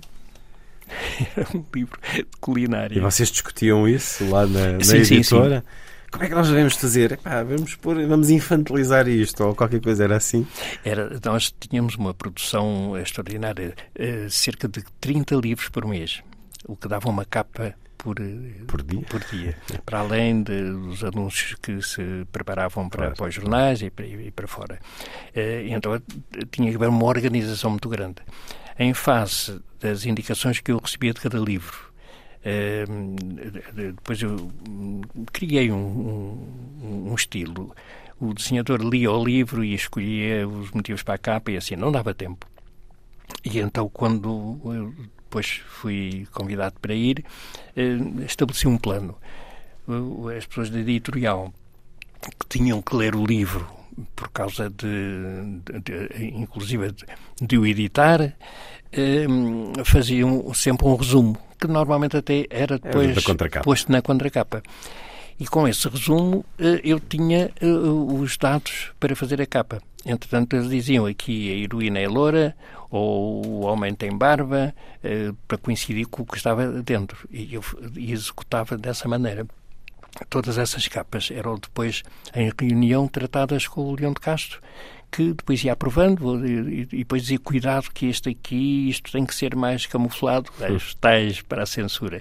Outros eh, para evitar o próprio público havia uns vendedores, chamados vendedores, que iam promovendo as obras do mês pelas livrarias de todo o país e que traziam indicações. O vermelho vende-se muito, uh, o azul não tanto. Mas já tratavam desse marketing do livro também. Era, já havia influência depois na, na cor das capas que chamavam mais a atenção de, de, do, do público a que se destinava. Portanto, muitos dos livros da coleção de Bolsa Europa América, ou da coleção Século XX, ou de Estudos e Documentos, Todos temos esses. lá muito do seu trabalho na- nas capas dessa, dessa nesses- época. Estamos a falar de anos 70, não é? Anos. eh, Finais dos anos 60. 70, 80. Ah, 70, 80. Eh, eu deixei, durante esse período, uh, cerca de 2 mil capas. Tinha uma ajudante, uma. uma Duas jovem- mil, caramba. Isso também só mostra a força do, que o catálogo da Europa América teve eh, nessa época. Estou à conversa com José Rui, um homem marcante na história da banda desenhada em Portugal. Falámos de, de Eduardo Teixeira Coelho e de José Garcês. Existe uma banda desenhada portuguesa que se possa identificar desta maneira, José Rui? Eh, Com marcas eu- próprias, características próprias? Eu, eu acho que quando se desenha um, um- motivo português, essa é uma banda desenhada portuguesa. Eh, há temas portugueses desenhados por estrangeiros. Uhum. Eh, mas aí sente-se, se o estrangeiro não vive cá e não faz a história aqui, há coisas que não coincidem. Percebe-se que há ali um desconhecimento, uma É, distância. Alguns põem a Torre de Belém ao pé dos Jerónimos, eh, porque têm dois postais eh, e, Foram à internet e, e e por aí. Eh, É diferente da pessoa viver o, o sítio não é? e, e- trans- transformá-lo. Como estilos, pois há influências de todo, todo o género. Ne- ne- neste caso de banda desenhada. Uma banda desenhada portuguesa eh, haveria se tivéssemos uma grande continuidade. eh, Que não tivemos. Ou, ou de livros ou de jornais. Eh, assim vamos fazendo coisas Portanto, se soltas. tivéssemos um meio de facto com um público eh, leitor, comprador da revista, dos livros e, e a realidade é que isso não aconteceu a partir de uma certa altura. A França continua a ter a, força que tem, a Bélgica, eh, a Inglaterra. E os Estados Unidos, claro. E os Estados depois Unidos. o Japão que se juntaram, Ah, se juntou é com com uma enorme mangás. força. No seu caso, José Rui foi eh, particularmente influenciado pela franco-belga? Não influenciado pelo Teixeira Coelho. Porque depois tornámos-nos grandes amigos, tivemos estúdios eh, em comum, trabalhávamos juntos, eh, e a influência do método de trabalho eh, desenhado natural, de usar eh, modelos, eh, isso deu-me uma, um- uma boa, eh, um bom princípio. Eh, influência no traço, pois é, é natural, porque estávamos muito próximos. Eh, na construção das histórias, pois eh, antes dos franco-belgas já tínhamos os, os ingleses como, como, como base e os próprios espanhóis, com grandes artistas como Jesus Blasco, Emílio Freixas eh, e, e uma quantidade deles. Um traço mais. hum, a preto e branco, não é? Lembro-me de Rezos Blasco no, em alguns volumes que tenho do Rikiki, do Grilo, eh, aquelas histórias eh, que se cruzam depois também com alguns americanos que desenhavam o fantasma ou Era, ele tinha o culto que ficou célebre. ele é o autor do, do Cuto, do, do de que nós tivemos também o jornal do Cuto durante Pelo vários Roçado anos. Pinto, Exatamente, era Roçado também- Pinto, que era o, quando eu há pouco lhe dizia, quando os as revistas fechavam e as pessoas mudavam de armas e bagagens, pensava muito no Roçado Pinto, porque ele eh, criava, por alguma razão, o mercado, enfim, não, não permitia muitos anos de vida às revistas, mas ele fechava e abria outra. É, estava- e, e às vezes abria ao mesmo tempo. Claro, e dois- transferia as coisas de umas para as outras. Um fazia concorrência ao outro. Portanto, para a vossa geração, a franco-belga não foi tão marcante e influente como talvez para uma geração posterior que cresceu, enfim, com muitos dos personagens Com o Tintin. que o Tintin nos trouxe, mas ainda antes o Cavaleiro Andante. Eu sou, eu sou da geração do Tintin, enfim, uma geração já tardia, mas de facto é.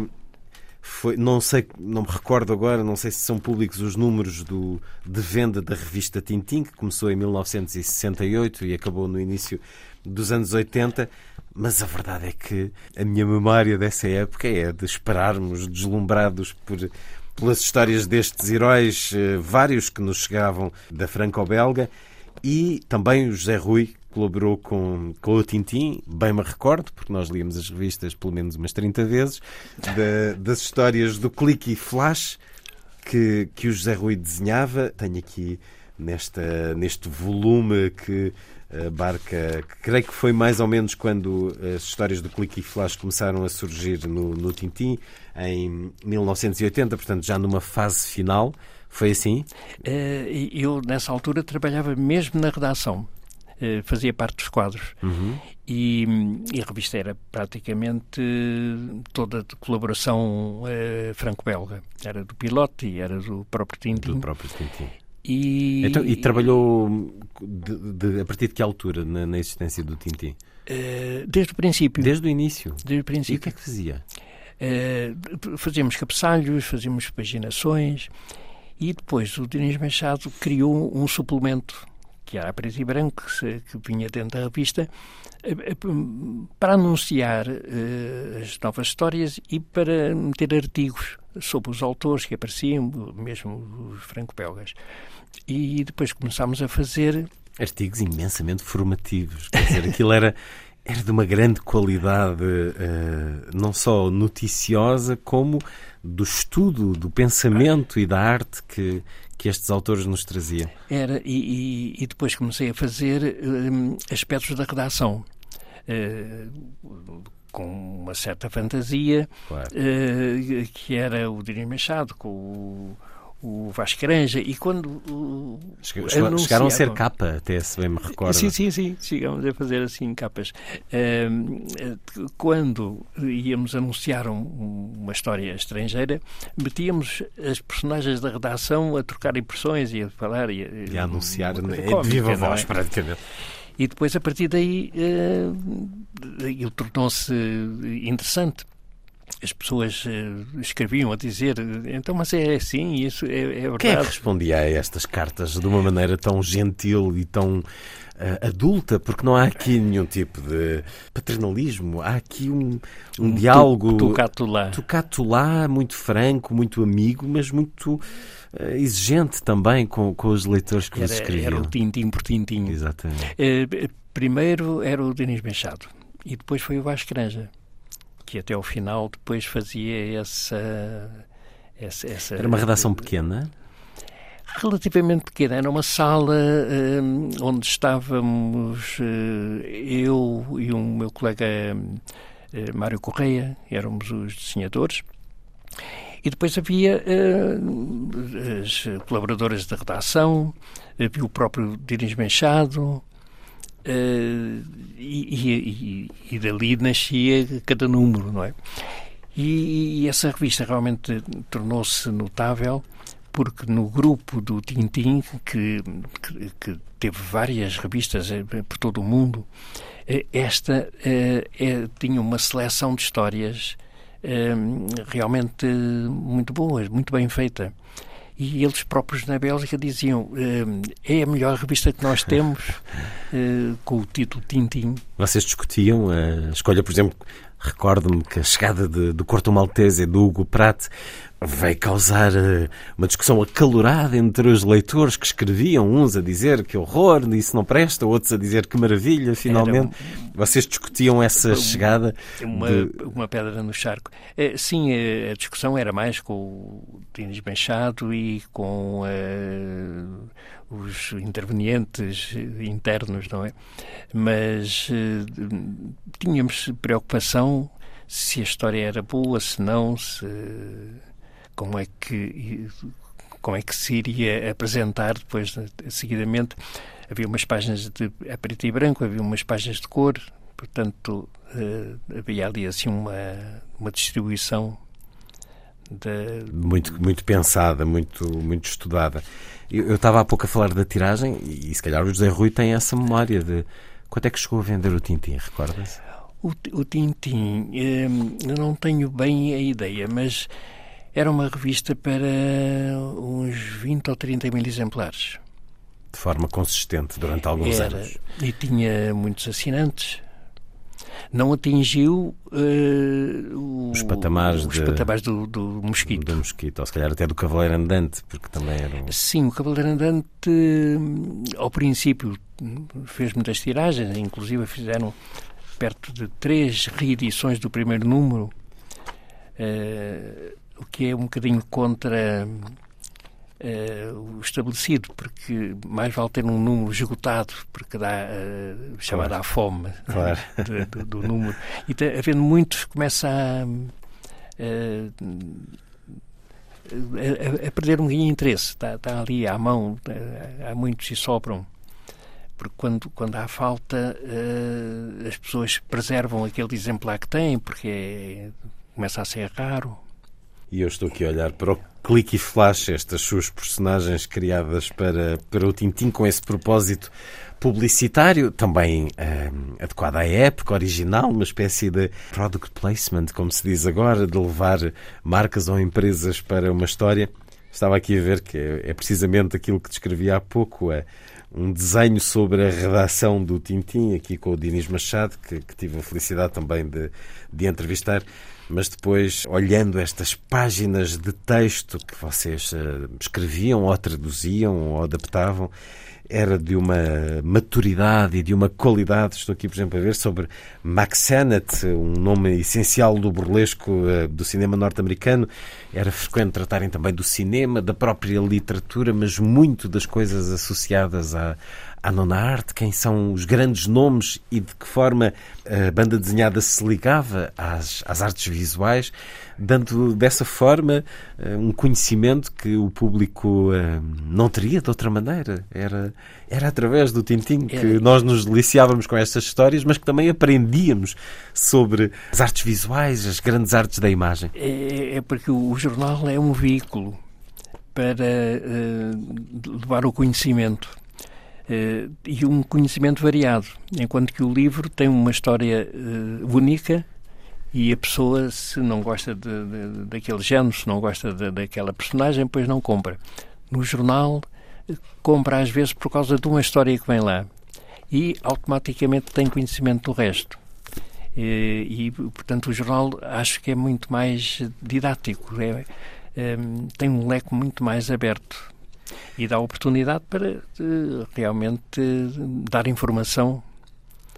Nesse caso era o Vasco Granja, porque era também do cinema de animação. Claro. Então fazia esses artigos. Com um grande sentido uh, pedagógico também. O Tinti acaba por falta de, público, por falta de leitores? Não, curiosamente não. não. O, o Tintin acaba porque, a seguir à Revolução, o Banco de Portugal eh, impunha umas restrições no envio de moeda para fora. Ora, as histórias, sendo basicamente todas franco-belgas, tinham que ser pagas. Eh, e hum, eles tinham um plafond e, portanto, iam enviando. Tinham dinheiro para enviar, não podia eh, sair fora do país, senão uma certa porcentagem e, e foi-se acumulando uma dívida que estava cá para pagar, Caramba, mas... Por causa de uma burocracia financeira? Era porque que era para não saírem fortunas para fora, para não então, Mas eles não percebiam que isto em termos de mercado... É, é exatamente, mas depois assim. há uma lei e tem, a lei é, é para cumprir por todos os, os franco-belgas começaram a recear, até pela direção da, da Revolução aqui assim em Portugal, que não que iam perder esse dinheiro. E depois impuseram, ou nos pagam o dinheiro que lá têm, ou nós não enviamos material. Não autorizamos. Isso até e... deve ter obrigado então eh, a optar por outros mercados. Lembro-me que para o fim Uh, tinham também os espanhóis, tinham mais portuguesas. Numa tentativa de, de, transformar o, o, jornal. Por outro lado, uh, o título Tintim uh, era pago à parte. Portanto, para se publicar a revista ah, tinha que se pagar, pagar aquele título. Fio. Denis Machado, ainda na altura, pensou um, nacionalizar a revista. Quer dizer, se a revista se fosse impedida de continuar, eh, seguiria com autores só portugueses. Portanto, aí já não havia eh, o problema de pagar para fora. E, e aquelas histórias do clique e flash, uh, já mesmo em banda desenhada, uh, eram, eram o, in, o início dessa transformação. Mas depois não, porque ele pensava, acaba o Tintim e nós saímos claro. com o clique. Claro, e tinham mais, tinham relvas a partir de certa altura. O, o meu colega era Fernando Espião Acácio, não era? Espião Acácio. uma e depois derivou, ele hoje tem uma obra claro. realmente notável. E outros. Uh, mas... e, e, e, e, a revista acabou precisamente por isso, por corte de, de, de, de envio dos materiais. Porque eles, eles mandavam mesmo os fotolitos. Portanto, não, não foi um decréscimo de interesse por parte dos leitores? Não foi, não foi. Então, ainda, olha, ainda bem. Mas a verdade é que com o fim do Tintim abriu-se um vazio, eh, apesar de outros projetos terem surgido, e tenho aqui também um volume do jornal da BD, que já não eh, acompanhei tanto, eh, comprei posteriormente, mas creio que aparece no, nos anos 80 é, finais por, do, dos anos 80 ou meados dos anos 80. Era uma iniciativa da Mera Ibérica e do Jornal Expresso. Uhum. Era uma uma, um papel e uma cor um pouco era, não, não tão boa como o Tintin. Era uma rotativa. No fundo, funcionava um pouco como promoção das histórias. Hum, para venderem álbum. Depois eram vendidas em álbum. Porque a Mera Ibérica tinha essa vocação. Era, curiosamente, podia pensar-se que ia tirar público ao álbum, não, porque isso era em mau papel, claro, é, tomavam conhecimento da história e depois tinham o livro com um bom papel para pôr na estante. Era mais aliciante.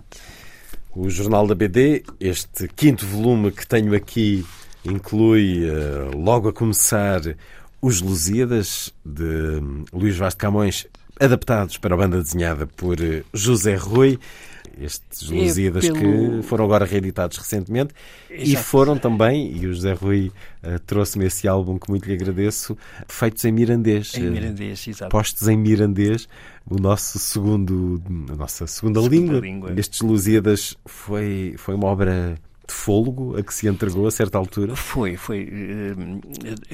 Principalmente porque o texto do Camões é o autêntico.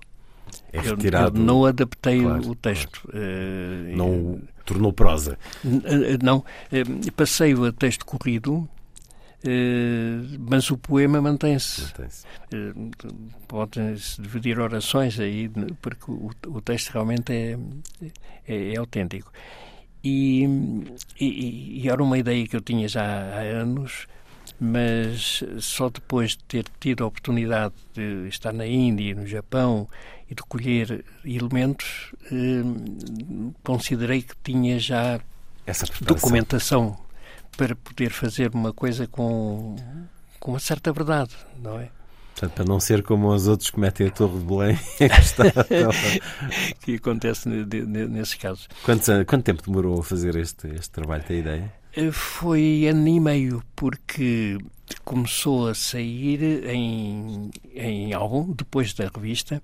Na revista ia saindo à medida que eu ia fazendo uma, uns tantos cantos. Um, dois cantos. Depois em, em álbum. Uh, dividimos por três porque era mais uh, comercial. É? A pessoa comprava um álbum, depois uh, mais adiante comprava outro, uh, o tio oferecia um álbum e depois os pais acabavam de comprar o outro. mas depois resolveram, os editores resolveram fazer num volume único. E com esta edição é com papel já de, de E que se mantém disponível. Portanto. E que se mantém disponível. Está com a edição momento, âncora? Eh, agora com a edição âncora. Passou pela ASA, se bem me recordo? Eh, pela Editorial Notícias. Editorial Notícias. Eh, é um, um volume que está com 80 mil exemplares vendidos. Caramba! Com isso é, várias isso edições. É. Várias claro, edições. mas 80 mil é impressionante. Depois, olhando aqui ainda este balcão ao meu lado, cheio de coisas suas que fui buscar às minhas estantes de banda desenhada, tenho as seleções BD, o número de outubro de 88, que comecei por ler, porque traz a tal. No fundo, é, é a sua apresentação e as seleções da BD tentaram também essa comunicação com, com o público leitor.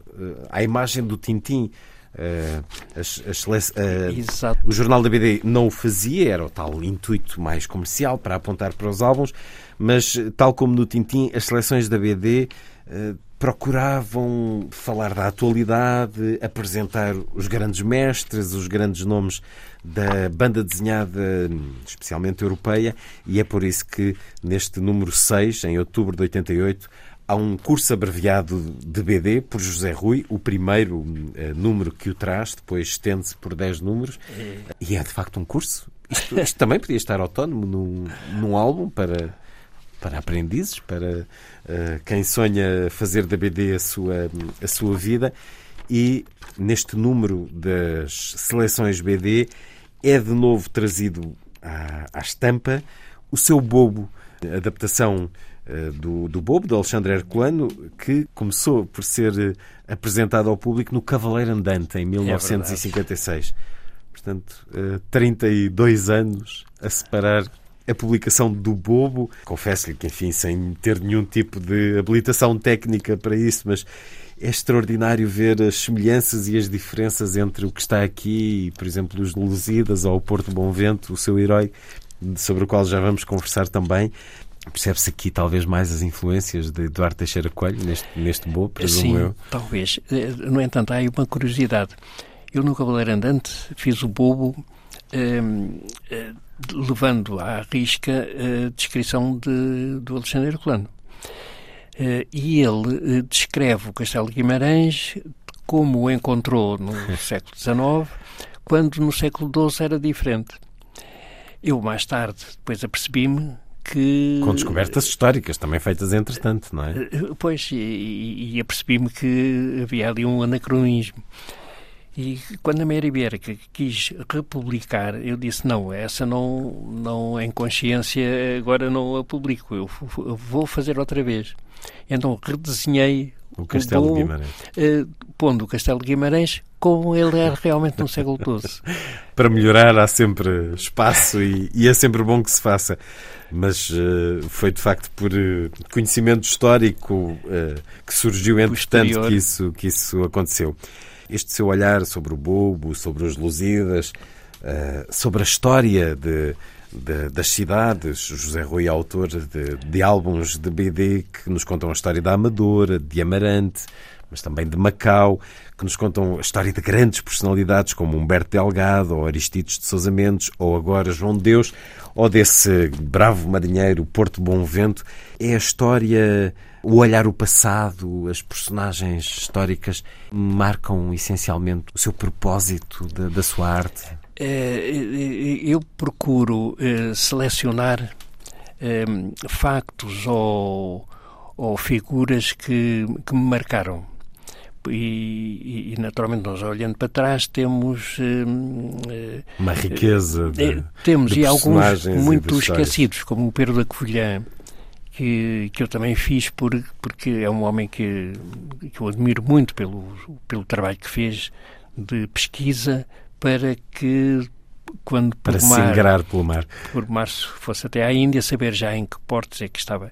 Uh, como a peregrinação do fenómeno de Espinto. É verdade, outros dos seus trabalhos. Relativamente há pouco fiz o Leonardo Coimbra, o filósofo do princípio do século XX uhum. e que também está muito esquecido. Tenho aqui comigo também a história de Macau, com essa curiosidade que gosto sempre de até de mostrar aos mais novos, porque tenho os dois álbuns em português e em cantonês, com essa beleza gráfica de uma língua que, nos, para a maior parte de nós, é absolutamente desconhecida. E tenho, pegando aqui neste, nestes quatro álbuns que trouxe de Porto Bom Vento, Bom Vento na Austrália, Recorda a Infância, no Brasil, no Cataio, não estão aqui os primeiros números, foi o Bom Vento no Castelo da Mina e no Cabo da Boa Esperança e no Brasil. Esse está aqui. Como é que nasceu este personagem, este marinheiro audaz, corajoso, é, honesto. É, foi é, para, para destacar, para homenagear todos os marinheiros anónimos que também fizeram a gesta.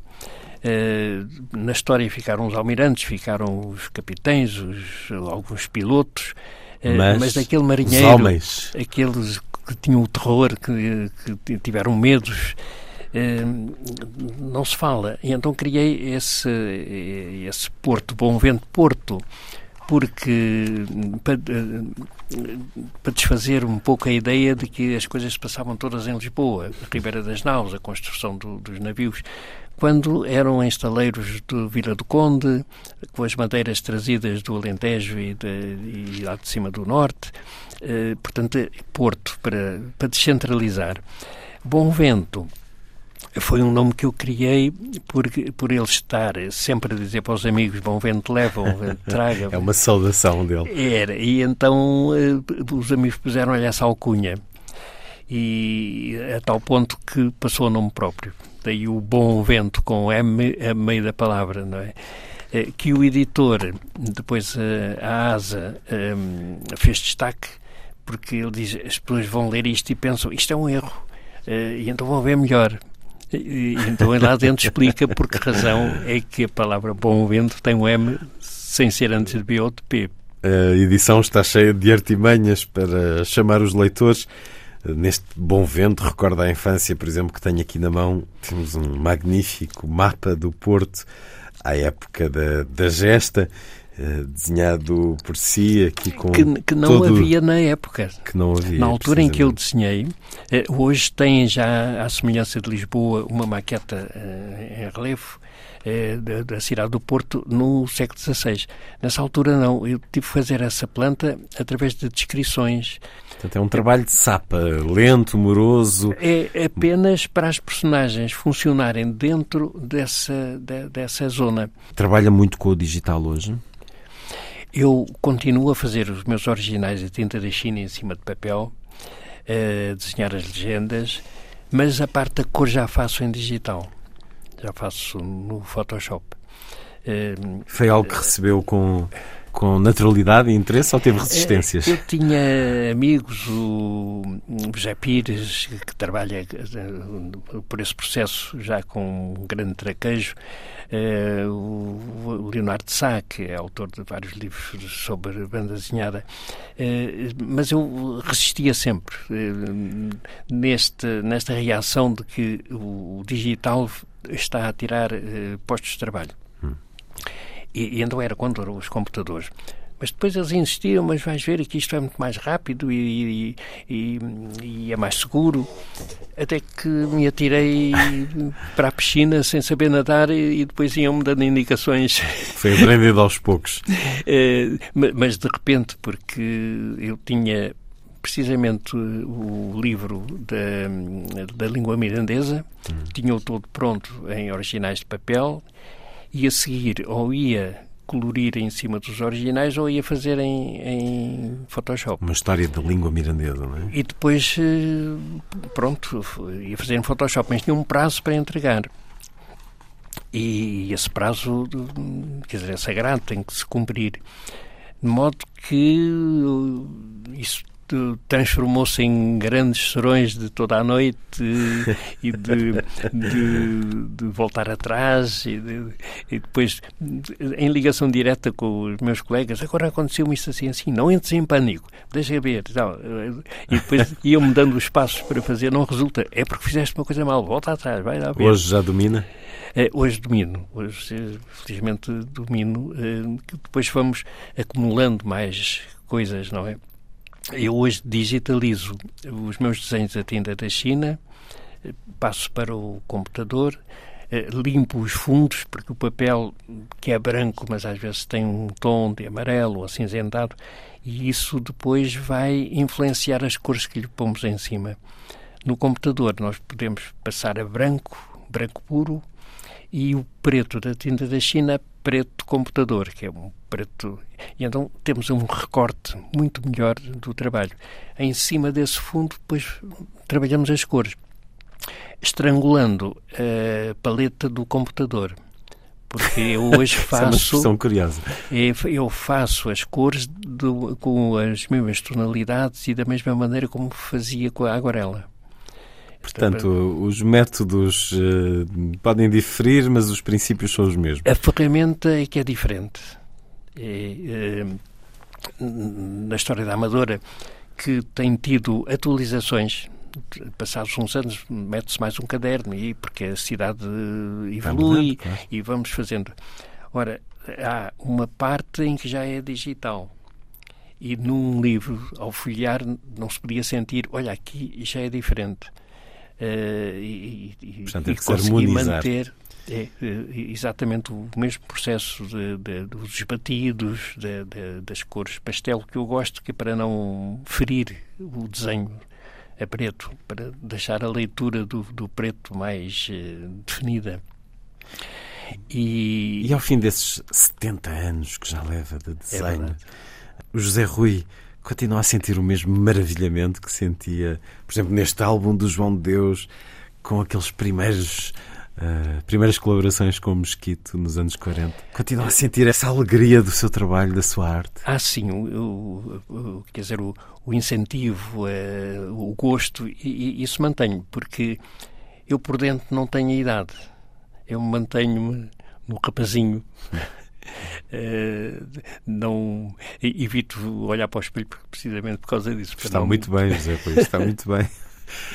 João de Deus, A Magia das Letras, de José Rui, uma edição âncora, a levar mais longe, a trazer também às novas gerações a história deste extraordinário poeta e pedagogo, autor da Cartilha Maternal, que foi a base da aprendizagem desse gesto tão importante e tão libertador como é o da leitura e da escrita. José Rui, que já nos deu também a história de Humberto Delgado ou de Aristides de Sousa Mendes e de outros tantos, para conhecimento através da banda desenhada de José Rui, provavelmente o autor português com, com mais álbuns de banda desenhada, que creio que são perto de 70. Uh, eh, não, eu tenho 48 só de banda desenhada. E depois tem colaboração em outros, em, claro. em que entram também colegas meus ou de eh, de outro género, que, que não é só uh, feito por mim. Não... Claro, trabalhos eh, coletivos. José Rui nasceu em 1930 na Amadora, um dos grandes autores da banda desenhada, autor também da, sempre do, dos argumentos. Nunca. Uh, sei que teve uma ou duas experiências de trabalho com uh, autores do texto, mas habitualmente essa é a tarefa ah, que, sim, que se sim. dá a si próprio também, de que se encarrega. E para além dos eh, falecidos, como o Luís de Camões, eh, claro, Gil além Vicente, dos autores das obras Plano, que adapta. Mas eh, tipo Alexandre Honrado, Rossado Pinto, uh, João Paulo Madeira Rodrigues, numa história que era uh, a história dos lusitâncios. Os. Era uma história, década de 70, uh, não foi? Humorística, na, na década de 70. Quem eram os lusitâncios, recorde-nos? Uh, era éramos nós todos. pois, é? claro. Uh, mas na história, precisamente para driblar a, a, censura, era uma personagem que era o Lusitâncio. Era a história de quatro lusitanos e uma porca a porca era a de Mursa, era uma sacerdotisa que eles consultavam. Havia o, o Luzibanco, que era o homem que tinha criado a moeda, uh, o escudo, eram as cetras, portanto era o escudo defensivo que ele passou a funcionar como uma moeda corrente. A Luzidia, que era a tal sacerdotisa da porca, eram todos luzis.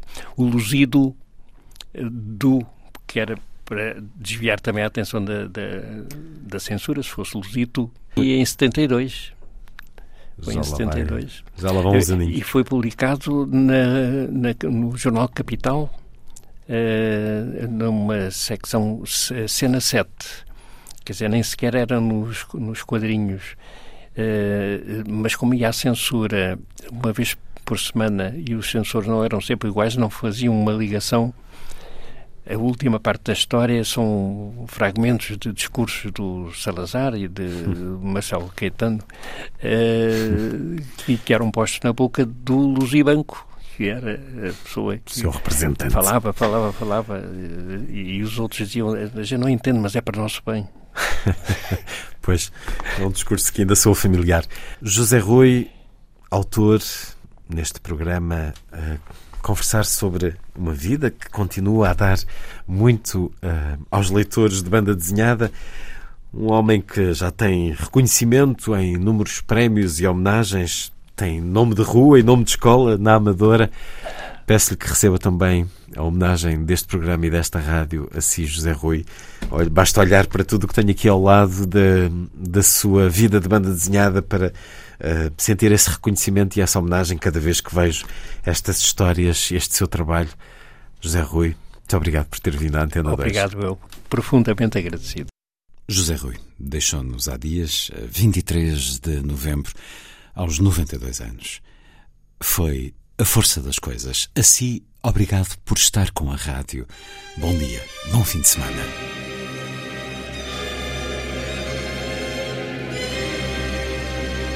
A força das coisas.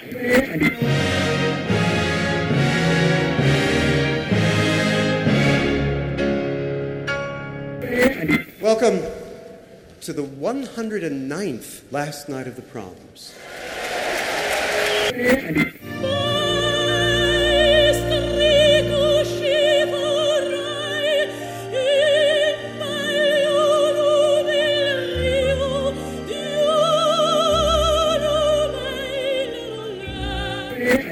com certeza. Bach, Mahler, Shostakovich.